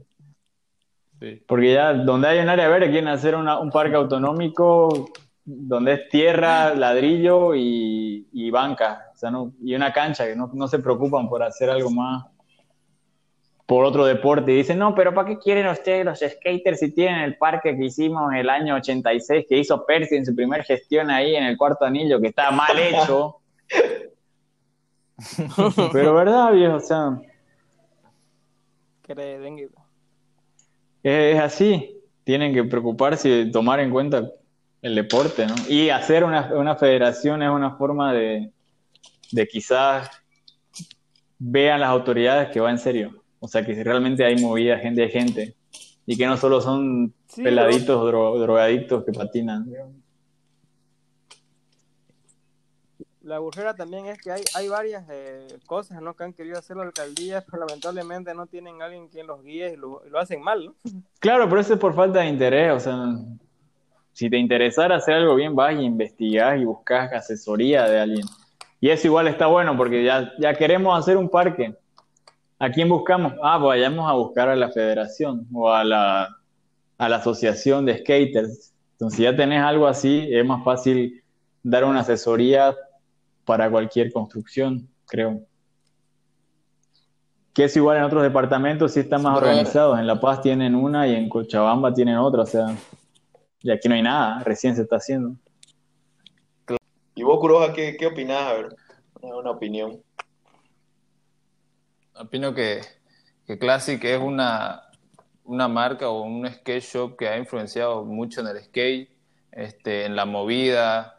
Puta viejo, eh, es como lo dice tu nombre, clásico, viejo, el, el skate shop clásico de todos, donde la mayoría iba porque mayormente la- las marcas que habían siempre llegaban a un tope y ya no sacaban más tablas, ya dejaban de hacerlo, este, se desanimaban. En cambio, Classic siempre estuvo ahí, viejo, en el- al tanto, en la raya. Este, y, esa es mi opinión, viejo, sobre todo esto, lo que hablamos. Y muchas gracias por acompañarnos. Este, eh, ¿qué decís, Villa? ¿Te gustó la charla? ¿No te gustó? Estuvo bueno, estuvo divertido, la verdad. Me, me pareció, estuvo bien. Estuvo chistoso revivir cosas. O dar, joder. Estuvo bien, me gusta. Las grandes anécdotas de